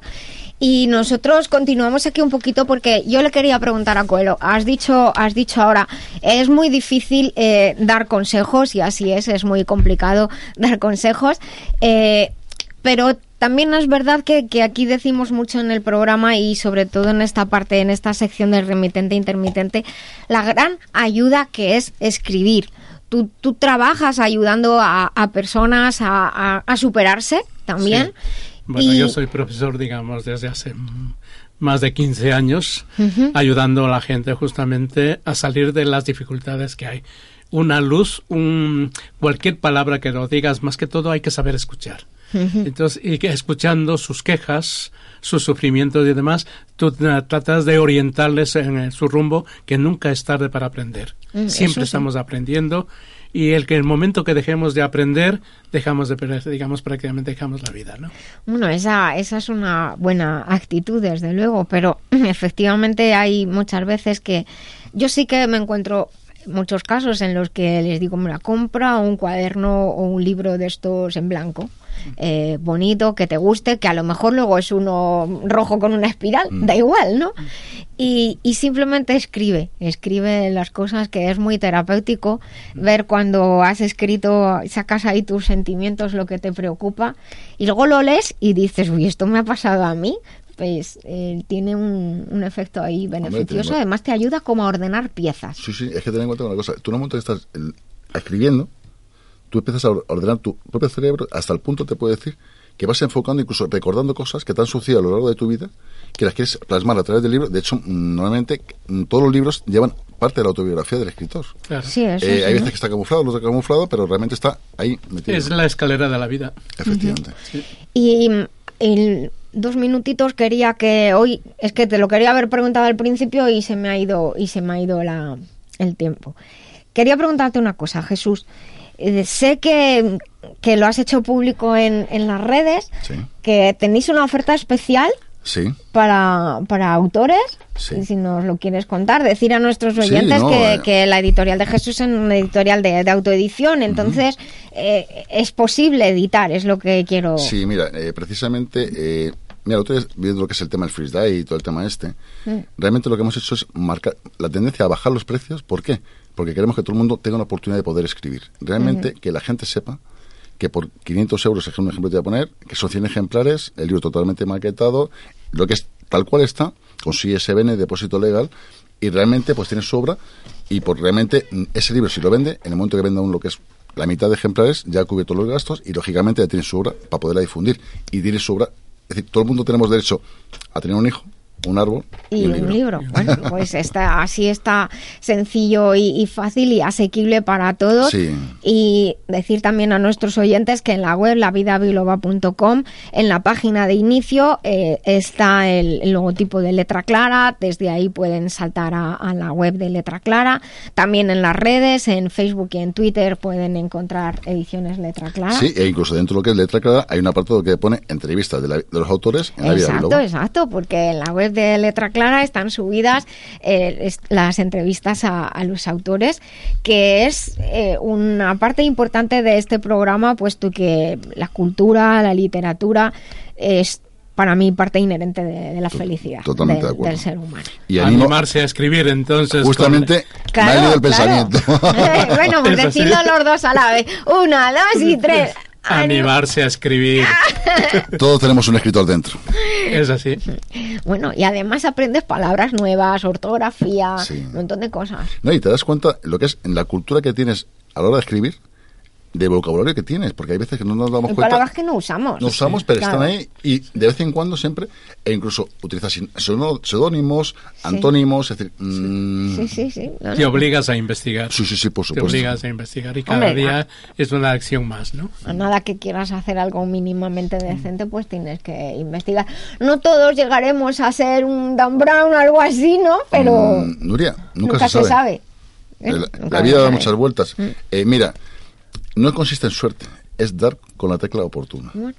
Creo es es así, la oportunidad. A ver si yo, digamos, en el nuevo libro que estoy haciendo, a ver si tengo esa tecla que tú dices. Eh, sí, hombre, ten en cuenta que en España se publican anualmente 60.000 títulos en España, más lo que se traen del extranjero, que realmente estamos hablando de unos 90.000 títulos más o menos que se mueven. Cada año, nuevos. Cada año, sí. Eh, ¿Qué ocurre? Que eso quiere que hay una diversidad de literatura asombrosa, poesía, novelas, y son oportunidades para que las personas realmente se dejen conocer. Y yo he conocido, te, aseguro, gente muy buena, pero muy buena, lo que pasa es que, por desgracia, pues no tienen un mecenas, no tienen una serie de circunstancias. Sí, eso ocurre en todas las profesiones, por así decirlo, ¿no? Bueno, pues cerramos o nuestro... un ángel de la guarda que nos cubra, ¿no? Bueno, ahí cada uno que piense lo que quiera. bueno, pues muchísimas gracias por, por, la sección de hoy. A los oyentes que nos están escuchando, que sé que muchos son escritores o que porque lo voy viendo en las redes que publicáis vuestras cosas o queréis publicar, es aquí tenéis a, a Jesús Fernández con una gran experiencia, una gran trayectoria y que os va a tratar de maravilla. Eso que también es muy importante, porque a mí honestamente, yo he conocido editores de todo tipo y he conocido algunos en los que, según me he sentado, me he marchado. Porque he dicho, pero ¿de qué van? Eh, he conocido muchos. Yo he, yo, he, discutido con más de uno. Y la fe del libro, yo he discutido con más de uno. Sí. Sí. Yo no me corto, yo tengo, no tengo, tengo pelos en la lengua. Ya llega un momento en la vida en que. te, voy a poner un ejemplo muy sencillo. Yo estaba vendiendo una caseta somos autoedición. Yo en ningún momento lo he negado. Es decir, mm. nosotros, yo cobro para hacer mi trabajo, como todo el mundo, es decir, como un esteticista, como un fontanero. Bueno. Vamos a explicar lo que es autoedición. Autoedición es que... a lo mejor lo que los oyentes no lo entienden. A ver, mira, hay una cosa, que la gente, es que una cosa es autoedición y otra edición tradicional. Pero entre medias está la coedición, que es la gran mentira. Coedición. La coedición es la gran mentira, es decir, es la autoedición camuflada como si fuera editorial. ¿Cuál es? Vamos a explicar la, la edición normal, que creo que es la que todos conocemos. Tú llegas como escritor, en, tú te dan, pagan unos royalties por los derechos de tu libro durante X tiempo, dos años, tres años, te desuelven económicamente y luego de la venta de ese ejemplar te dan un porcentaje. O sea, te pagan por escribir, sería así, lo sencillo. te, encargan un libro, por así decirlo, eso es el, libro va a molar un montón y te lo financian. Tú eres un gran escritor, yo soy una gran editorial, te digo, oye, mira, eh, quiero que me hagas un libro sobre la historia de, no sé, de la cátedra de Petersburgo Tú haces un estudio sobre esa investigación, yo te pago X dinero y luego eso es un adelanto para que luego la editorial, sobre la venta de los ejemplares, lógicamente te descuenten. Pero, claro, tú de pronto recibes X dinero, te pagan, claro, tú haces la obra, lógicamente, y luego te dan un porcentaje. pero ese dinero que, te, lo que te ha hecho es adelantar ese dinero para que luego te lo van a descontar de la venta. Pero tú nunca vas a, realmente, nunca vas a saber. que no te pagan realmente por escribir, te pagan si has vendido, te adelantan. Efectivamente, es decir, lo que es un adelanto, es decir, si te pagan X dinero, pues de ahí supuestamente luego te descuentan ese dinero. Pero bueno, es mm. luego está la autoedición, que es el autor, coge una editorial como soy yo, o como hay muchas que hay en el mercado, del cual... Pero tú mejor. O sea, es que yo soy el mejor. eso, no lo dude. más que todo, lo que eres buena persona, que es lo más importante. y que llegas, llegas al, cliente. Voy a decir cuál es el secreto de la humildad. Dejar que los demás te descubran. Bueno, pues ahora sigue con la autoedición. y luego la autoedición, que es que el autor, que dijéramos, yo cobro por maquetar, por imprimir, por corregir el libro, darle forma. Es decir, eso es la autoedición. Yo te estoy dando los servicios editoriales. Mm. Esa es la diferencia.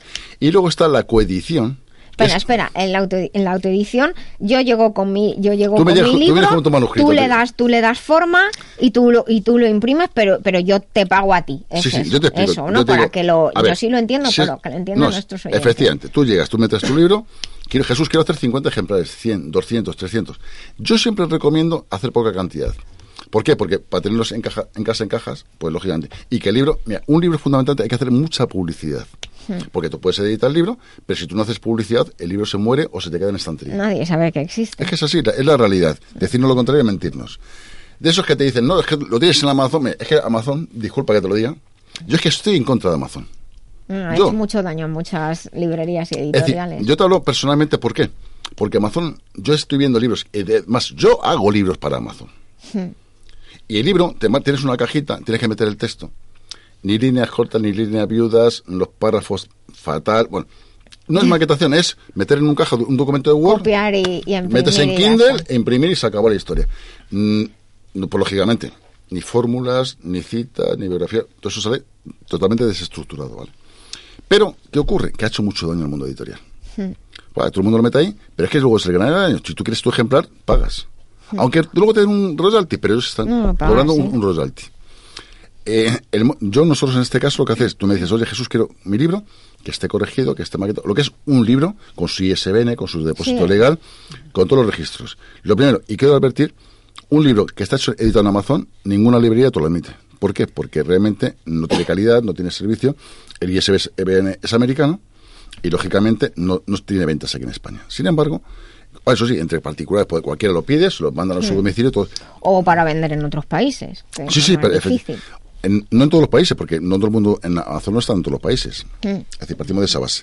Y luego yo te digo, yo te hago 50 ejemplares, 100 ejemplares, te ayudamos a hacer la presentación, te regalamos una marca páginas y te damos un servicio, que es pues lo que te estoy diciendo, un servicio editorial. Mm. Es como todo, yo contrato un fontanero y quiero que me arregle la cañera, pago. Pues esto es, esto es igual. Pero damos unos servicios y lo que es ahora mismo en el mercado, que estamos dando oportunidades. ¿Por qué? Hemos bajado los precios para una sencilla razón, para que la gente pueda. pueda darse el gusto de poder publicar. Y en un minuto explícame eso de la coedición. La coedición es el gran engaño. Es decir, a ver, es muy fácil. que ábrenos los ojos. Que te abro los ojos y te abro lo que quiera, mira. Sí, hombre. Eh, muy sencillo. Es la autoedición, pero que te quitan, te roban los derechos de autor. ¿Cómo que los derechos? Sí. es decir, yo soy, yo supuestamente vamos a medias, vamos a hacer 100 ejemplares o 200 ejemplares. Supuestamente tú pagas la mitad y yo le pago la otra mitad. Supuestamente es coedición, mitad, 50-50. Mm. Pero con la diferencia que tú los libros que tú quieras, yo me los tienes que comprar a mí. Pero al precio de venta al público, es decir, 17 euros, 15 euros o lo que sea. Del cual, supuestamente hemos hecho 200. Pero que es mentira. No han hecho 200, han hecho 100, que son los que te han soltado a ti. Y, esos 100 me los ahorro yo. Y encima tengo tu derecho durante 3 o 4 años. ¿Y por qué? Pues muy fácil. Porque eso, lógicamente, la editorial se está ahorrando la mitad, supuestamente está gastando, pero es, es eh, al, autor los 100 que él va a vender. Por Efectivamente, sí, o a lo mejor hace 5 más. Y los deja en cuatro sitios y punto pelota. Esa es la, la coedición. No, pues entonces, Te quita los derechos. es más, ¿no? Eh, ¿no? no, por supuesto, yo eso advierto.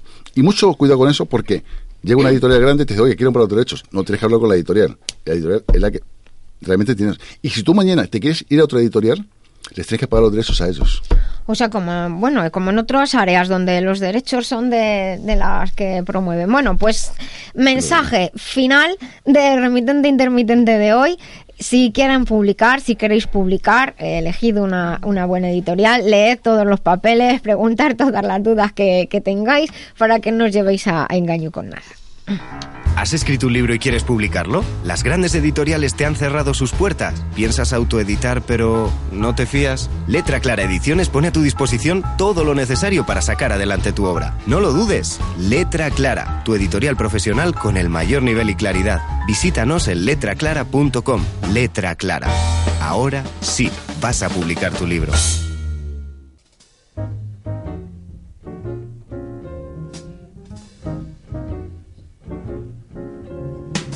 Heaven.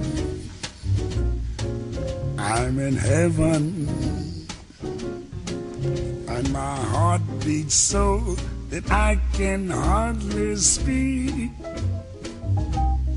And I seem to find the happiness I see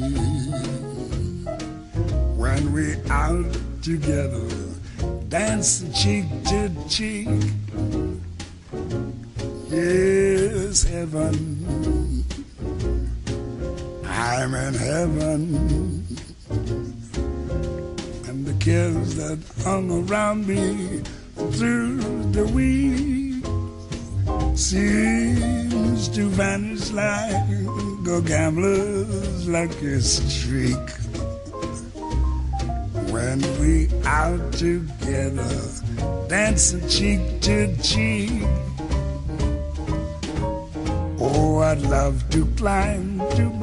La vida biloba. El programa que trata con rigor y con humor la experiencia de ser saludable y conocerte a ti mismo.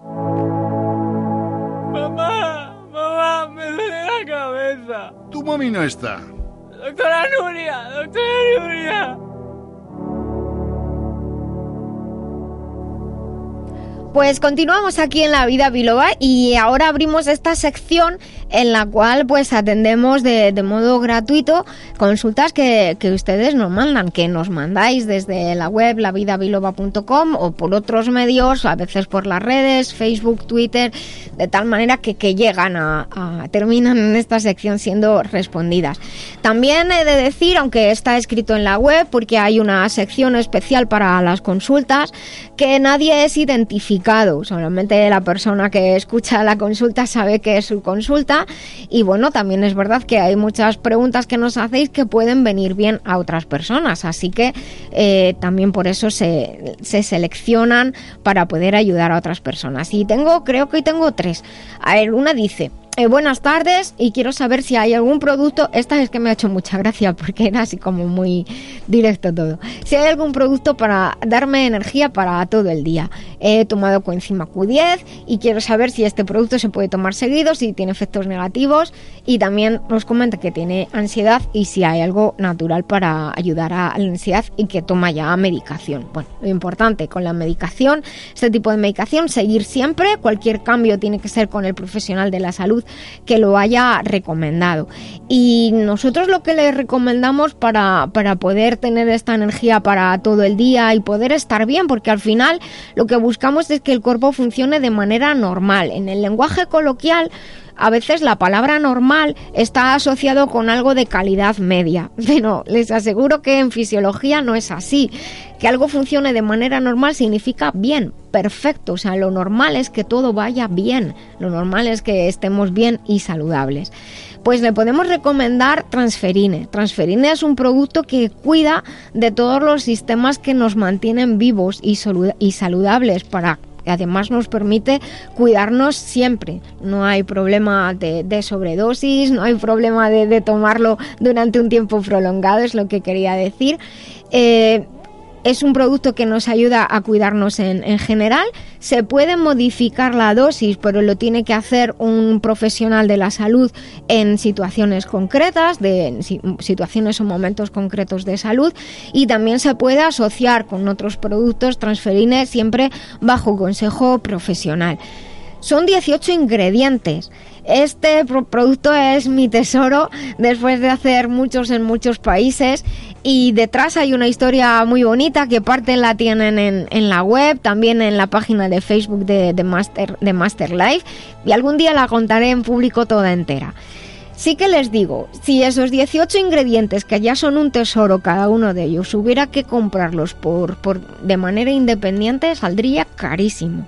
La fórmula está muy estudiada para conseguir sinergias entre, entre, ingredientes y que uno más uno sea mucho más de dos.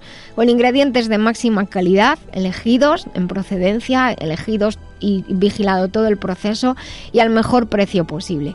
Con Transferine solemos tener todo cubierto. Hay que observar la composición. Hay hongos nutricionales que a su vez aportan muchos nutrientes, vitaminas, minerales. Son alimentos muy poderosos y muy interesantes. Concretamente hiporia, y vitamina D, rodiola y otras sustancias que nos ayudan a estar también mejor de ánimo. Que al final el estado de ánimo es también un resultado de que el organismo eh, desarrolle todas sus funciones de manera normal. Pero lógicamente para eso necesitamos beber agua, necesitamos una comida de calidad que nos aporte todos los nutrientes que necesitamos y por nuestra parte tener hábitos saludables. El estado de ánimo, como digo, depende mucho de los nutrientes que tomamos en la dieta. Si ya la vida se encarga muchas veces de jugarnos mal las pasadas, tengamos en cuenta que si la parte física y los sistemas de control central, el sistema inmunológico, el sistema nervioso y el sistema endocrino están funcionando bien y normales, se soportan la parte mental y la parte física interactúan entre ellos de tal manera que si nos ocurre algo pero físicamente estamos mejor, vamos a poder eh, superarlo mejor. Y obviamente también eh, dentro de nuestros hábitos de vida también está el cómo afrontamos la adversidad, a lo cual pues también podemos aprender. Eh, transferine se toma de manera muy fácil, son tres cápsulas al día, una con, cada, comida, con cada comida, si no hay un profesional que lo indique de, otra manera. Les invitamos a que además pues aprovechen tanto los kits como las ofertas que, hay por adquirir más de un envase. Así que Transferine lo puede utilizar todos los días y junto con la medicación que esta persona está tomando. Otra consulta muy sencilla, dice, soy muy muy estreñida, pero no puedo tomar algunos laxantes porque tengo una fisura. Tengo, tomo muchos jugos de aloe por la mañana. ¿Qué puedo hacer en este caso? Algo que pueda usar todos los días. Esta consulta es muy importante porque hay que diferenciar el aloe que se toma bebido, que ya está hecho de manera especial para evitar el efecto laxante, eh, tiene otros de los efectos antiinflamatorios, protectores, etcétera, pero se evita el efecto laxante puesto que en el aloe se debe a unas sustancias que se llaman antraquinonas. se retiran al hacer el jugo porque las antraquinonas son unas sustancias irritantes para el intestino y por eso funciona el aloe como el laxante. Irritan el intestino, que no es ni malo ni bueno, es un mecanismo de acción, eh, pero que en algunos casos pues conviene evitar por la, esta irritación lo que hace es promover el movimiento intestinal. El aloe que se usa, por ejemplo, en tabletas o en comprimidos, sí tiene estas antraquinonas en un grado seguro y se busca justo ese efecto estimulante del intestino para promover el movimiento intestinal. De hecho, los antiguos decían que estas sustancias laxantes de, que actúan de esta manera no estaban como muy bien consideradas, como muy bien valoradas, pero salvaban muchas vidas, porque pues tener un problema de un atasco intestinal realmente puede ser muy grave. ¿Qué ocurre? Si hay una fisura y se produce alguna irritación o por alimentos o por otras sustancias, esa herida se puede dañar y molesta más, escuece y desde luego que no es nada cómodo.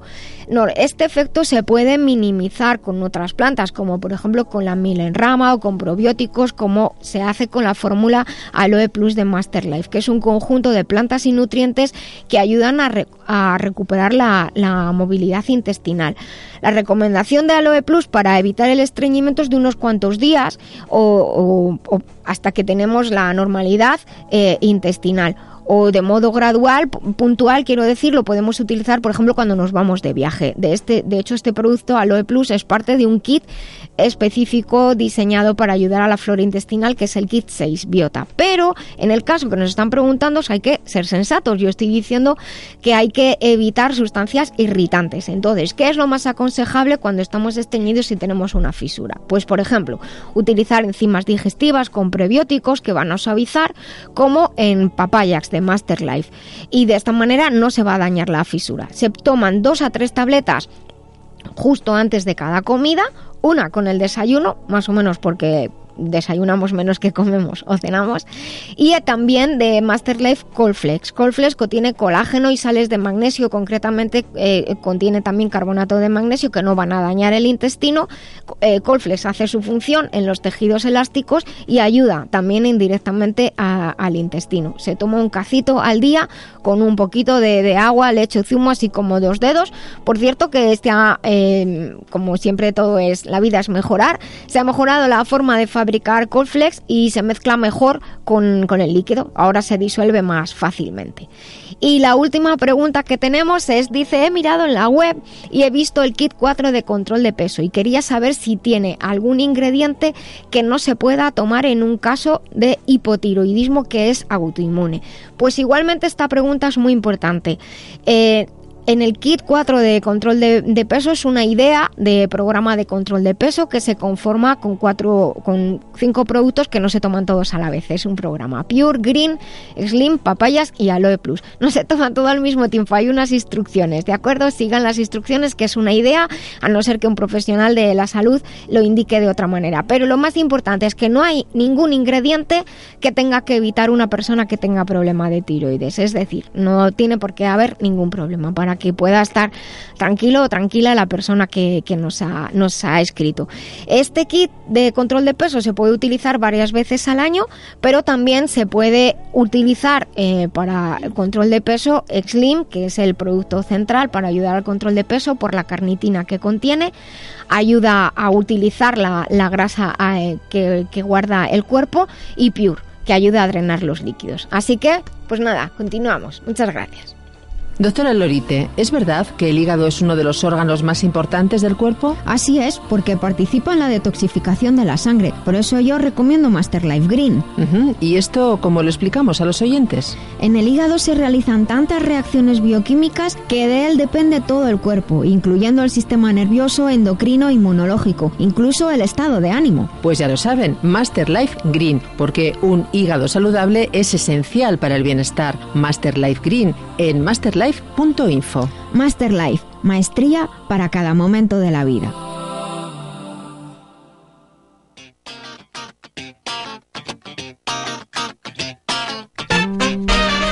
Pues estamos ya en la recta final de la vida biloba y en esta sección que dedicamos eh, a conocer otras áreas del cuidado de la salud que no son tan conocidas o incluso puede que no sabemos que existan, pero o incluso conocemos pero no muy bien su fundamento. Como decimos al inicio de este programa, la salud es el estado de completo bienestar físico, mental, emocional y social y no solo la ausencia de enfermedades. También decimos que es vivir con alegría, conscientes, de forma autónoma y solidaria. Gran parte de este bienestar y de nuestra alegría y de nuestra autonomía dependen de un correcto y normal funcionamiento del sistema nervioso. El sistema nervioso es uno de los sistemas de control central que colabora a que todo funcione bien. Gracias al sistema nervioso nuestro cuerpo sabe qué ocurre, detecta desequilibrios, detecta inflamación, detecta dolor si hay un problema, nos hace cambiar de posición, cada órgano recibe información, se transmiten datos, o sea que funciona todo. Y además nos movemos, movemos, movernos es una de las habilidades más hermosas que tenemos los humanos, pero como todos sabemos puede haber algunos problemas. Y es que una de las partes más destacadas para el movimiento y para el funcionamiento del sistema nervioso es el cráneo que protege el cerebro, pues y obviamente la columna vertebral y la médula con toda la red de nervios que van a diferentes partes del cuerpo. Por ello hoy hablamos sobre una técnica que se centra precisamente en el ajuste y el cuidado de la columna vertebral una técnica que es la quiropráctica y para ello tenemos con nosotros a Noelia Cuervo que nos va a contar más acerca de la quiropráctica. Así que la primera pregunta, ¿qué es y en qué se enfoca la quiropráctica? Bueno, antes de todo, buenos días a todos y muchas gracias Nuria por estar en tu programa, por permitirme este momento. Y bueno, para ir rápidamente les comentaré que la quiropráctica es una profesión que se enfoca en restablecer, preservar y optimizar la salud de forma manual y natural el quiropráctico lo que busca es la alineación y el movimiento de la columna. Como todos ustedes saben, la columna es una estructura muy importante que aloja y protege a la médula espinal y también proporciona movilidad al torso. Entonces, este dual requisito de resistencia y flexibilidad hace que la columna sea una estructura muy compleja, con varias articulaciones en cada segmento vertebral. Cuando estas articulaciones no están eh, posicionadas correctamente o tienen un mal funcionamiento, esto afecta a los nervios que salen entre las vértebras de la columna. Y el cuidado quiropráctico eh, precisamente atiende las irritaciones a lo largo de la columna a través de ajustes manuales que reposicionan a las, a las articulaciones. Y es a esto a lo que llamamos el ajuste quiropráctico. Y para que las personas que a lo mejor o han ido a algún quiropráctico y no lo sabe, no lo escucha por primera vez. ¿Cómo comienza la quiropráctica? Bueno, pues la quiropráctica surge en Davenport en 1895, concretamente en Iowa, de la mano de Daniel David Palmer, que realizó el primer ajuste a Harvey Lillard. El señor Lillard era una persona que tuvo eh, una caída a los 17 años y a consecuencia de esta caída se quedó sordo. Entonces Palmer, al examinar a este chico, notó un bulto en la parte eh, posterior de la, del cuello. Eh, él consideró que si este bulto había aparecido una vez que se había, o sea, después de la caída de este, de este chico, si eh, movía ese bulto, lo llevaba otra vez a su origen, que es lo que eh, se supone que pasó, que una vértebra se desplazó, pues probablemente podía volver a, este chico podía volver a oír. Con lo cual, Parme realizó un ajuste y el señor Lilar comenzó a oír inmediatamente. Vaya. El señor, sí, es curioso. Daniel David Palmer, junto con su hijo, dedicaron a, se dedicaron a investigar exhaustivamente sobre esta forma revolucionaria de la salud, eh, de cuidado de la salud, y esto empezó con una escuela en Davenport. Pero, ¿cómo funciona la quiropráctica? Bueno, pues para entender cómo funciona la quiropráctica es necesario entender el concepto de, el, vamos, el complejo de subluxación vertebral, según está definida en la clasificación internacional de enfermedades. Se trata de áreas de la columna que han perdido la movilidad, que están fijadas y que con frecuencia se asocian a un mal posicionamiento de las vértebras. Cuando esto ocurre, suele haber dolor, mal funcionamiento de los nervios y esto impide el funcionamiento equilibrado de todo el sistema nervioso y, por lo tanto, de todo el organismo. No hay que olvidar que la columna vertebral, como decíamos antes, aloja la médula y todos los nervios del cuerpo emergen de un espacio entre las vértebras. Así es. Pues dado que el enfoque quiropráctico, el básico, es restablecer la función nerviosa óptima, la quiropráctica tiene un efecto positivo en muchos problemas de salud y no solamente, como creemos, en los dolores de espalda. ¿Y concretamente qué hace un quiropráctico? Bueno, pues eh, la quiropráctica tiene como objetivo recuperar y mantener este estado óptimo de salud. Y entonces, por medio de los ajustes, ajustes manuales de las vértebras, los quiroprácticos consiguen ayudar a desbloquear, a dar movilidad y a liberar las articulaciones de la columna, optimizando así eh, la función nerviosa. La labor del quiropráctico es hacer una serie de ajustes con las manos de la columna del paciente sobre esas áreas de la columna que nosotros consideramos que tienen una movilidad eh, alterada y que disminuyen, por lo tanto, el potencial de salud. De esta manera se consigue equilibrar la función del sistema nervioso, lo que permitirá al propio cuerpo recuperar el control, asumir y resolver los problemas de salud que tenga con unas mayores garantías.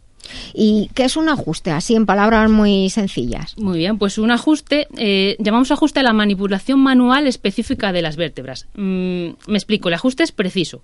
Se trata de corregir solo la zona donde existe una interferencia nerviosa. Y por eh, explicarles que el ajuste es rápido, eficaz e indoloro. es importante que a veces asusta. Por eso resulta eh, seguro, decimos siempre, para todas las edades. Se aplica una presión específica en la dirección de la posición de la vértebra y así se restaura la función nerviosa afectada. Estás hablando de la columna, de las vértebras, los nervios que salen. ¿Qué problemas puede causar la pérdida de movilidad en la columna y cuáles serán las consultas más frecuentes en Bueno, pues una falta de movilidad puede afectar al funcionamiento del sistema nervioso, pudiendo provocar síntomas locales donde está el nervio, o puede ir a otras partes del cuerpo relacionadas a través de los nervios. Y en consulta los problemas más comunes que hay son ciática, dolor de espalda, de cuello, lumbalgias, migrañas, escoliosis, vértigo. Bueno, así podríamos estar un buen rato. Un montón. Yo creo que se estarán identificando muchas personas. Independientemente de circunstancias que parecen muy claras, ¿cómo puede saber, puedo saber yo si me conviene ir a un quiropráctico? Y, por, y la otra pregunta sería, ¿se va por cuidado o por prevención o, o solo cuando hay un problema? Bueno, pues muchas veces no presentamos signos ni síntomas durante mucho tiempo de una infección o enfermedad que tengamos. Y esto no significa que no podamos beneficiarnos del cuidado eh, quiropráctico. Desafortunadamente, muchas personas esperan a tener síntomas, algunas sufren dolor, rigidez, pérdida de movilidad, desgaste prematuro y síntomas funcionales que indican un mal funcionamiento. La mejor forma, sinceramente, de saber si la quiropráctica puede ayudarnos es acudiendo a un profesional. En cuanto a la duración del cuidado quiropráctico, el tratamiento en realidad depende de cada persona, de su problema y del tiempo que ha estado con ese problema, ya que es el equilibrio del propio cuerpo el que tiene que, repararse. En todos los casos, por supuesto, sí se recomienda terminarlo por completo. Exacto. La verdad que si aplicamos un poco el sentido común, es mejor prevenir que lamentar. ¿no? Hombre, aquí los decimos todos los días. Bueno, y mm, cada uno se cura a una velocidad diferente. La actitud, como ustedes saben, y el estilo de vida es verdad que juegan un papel muy importante en la velocidad con la que uno se encontrará bien. Y alguno, para ser un poco más concreto, de los factores que pueden influir en la, en la, velocidad de curación son, pues lo que decíamos, del tiempo que lleva con el problema, el exceso de peso que tenga la persona, el tipo de trabajo, que tenga una mala ergonomía, déficit de ejercicio, que es muy importante, el estrés, eh, dormir pocas horas de dormir durante muy pocas horas, descanso insuficiente. Entonces la salud mm, siempre decirles que depende de uno mismo en gran medida, que cada uno de nosotros somos responsables de nuestra salud y que desde el mismo momento que aceptamos esta responsabilidad somos conscientes de que para mejorar este proceso de, salud tenemos que poner de nuestra parte, o sea, ponernos las pilas. Eso, eso ahí tienes toda la razón. Hemos comentado ya que, que la quiropráctica es segura y es efectiva y me gustaría que me hablaras un poco de la parte de estudios o revisiones sistemáticas de estudios que, que hay detrás. Bueno, pues sí, nosotros comentamos que la quiropráctica es recomendable para todos y para todo. Es decir, personas a cualquier edad o con cualquier problema pueden beneficiarse de los ajustes, ya que la quiropráctica lo que hace es que se regule el cuerpo y funcione en su máxima capacidad.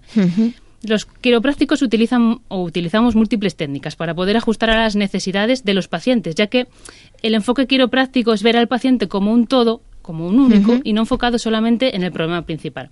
Según comentas, las revisiones sistemáticas, eh, pues como todos ustedes saben, son estudios que recopilan y resumen la mejor evidencia científica disponible, avalan el uso de la quiropráctica para trastornos de la columna vertebral, porque consideran que es una manera efectiva, conservadora e inocua de tratamiento. Prueba de ello son las revisiones publicadas en la colaboración Cochrane, por ejemplo, y recientemente en unos artículos clave en el estudio de la columna lumbar que se han publicado de Lancet, en la revista famosa, eh, estos estudios, que se llaman Low Back Pain Series, concluyen que las opciones que se ofrecen por los quiroprácticos deberían considerarse siempre como las primeras, atención, para la inmensa mayoría de personas con dolor lumbar, incluso antes que medicamentos y cirugías. Bueno, nos quedan dos minutos para acabar el programa y lo que quiero preguntarte es, yo sé que la formación de un quiropráctico es una formación larga. Es de hecho un, equivalente a un grado, es un título superior, cuatro años, más uno de máster que de, de, con prácticas clínicas y que además tenéis un montón de asignaturas, fisiología, bioquímica, neurología, técnica en radiología. ¿Cómo se puede formar alguien? ¿Cómo te has formado tú? Pues la formación, eh, en España, que es donde, bueno, donde más nos interesa, eh, se lleva eh, a cabo en el Real Centro Universitario María Cristina, en San Lorenzo del Escorial, y en Barcelona, en Barcelona College of Chiropractic. En esos dos sitios se imparte el título superior de en quiropráctica. Y existe una asociación de española de quiropráctica. Sí, sí, desde 1986 se fundó la Asociación Española de Quiropráctica con la intención de diferenciar, en beneficio por supuesto del usuario, a los quiroprácticos de otros profesionales. Es una manera de dar confianza, seguridad y calidad a, nosotros en nuestra profesión. Pues me parece muy importante, además, sobre todo para dar eh, información correcta a los usuarios de los distintos sistemas de salud. Ahora que hablan tanto de manera errónea de pseudociencias, la quiropráctica no es una pseudociencia, está reconocida por ley en muchísimos países y desde aquí queremos en estos tiempos difíciles que se están viviendo de tildar de no ciencias a determinadas técnicas, pues eh, poner nuestro granito de arena, lo más importante es la investigación y la información. Y como se me acaba el tiempo, les invito a que estén el sábado próximo con nosotros. Muchísimas gracias, por tu tiempo. Recuerden sonreír, el cerebro cree que somos felices y todo el cuerpo así lo percibe. Vivan conmigo la vida biloba.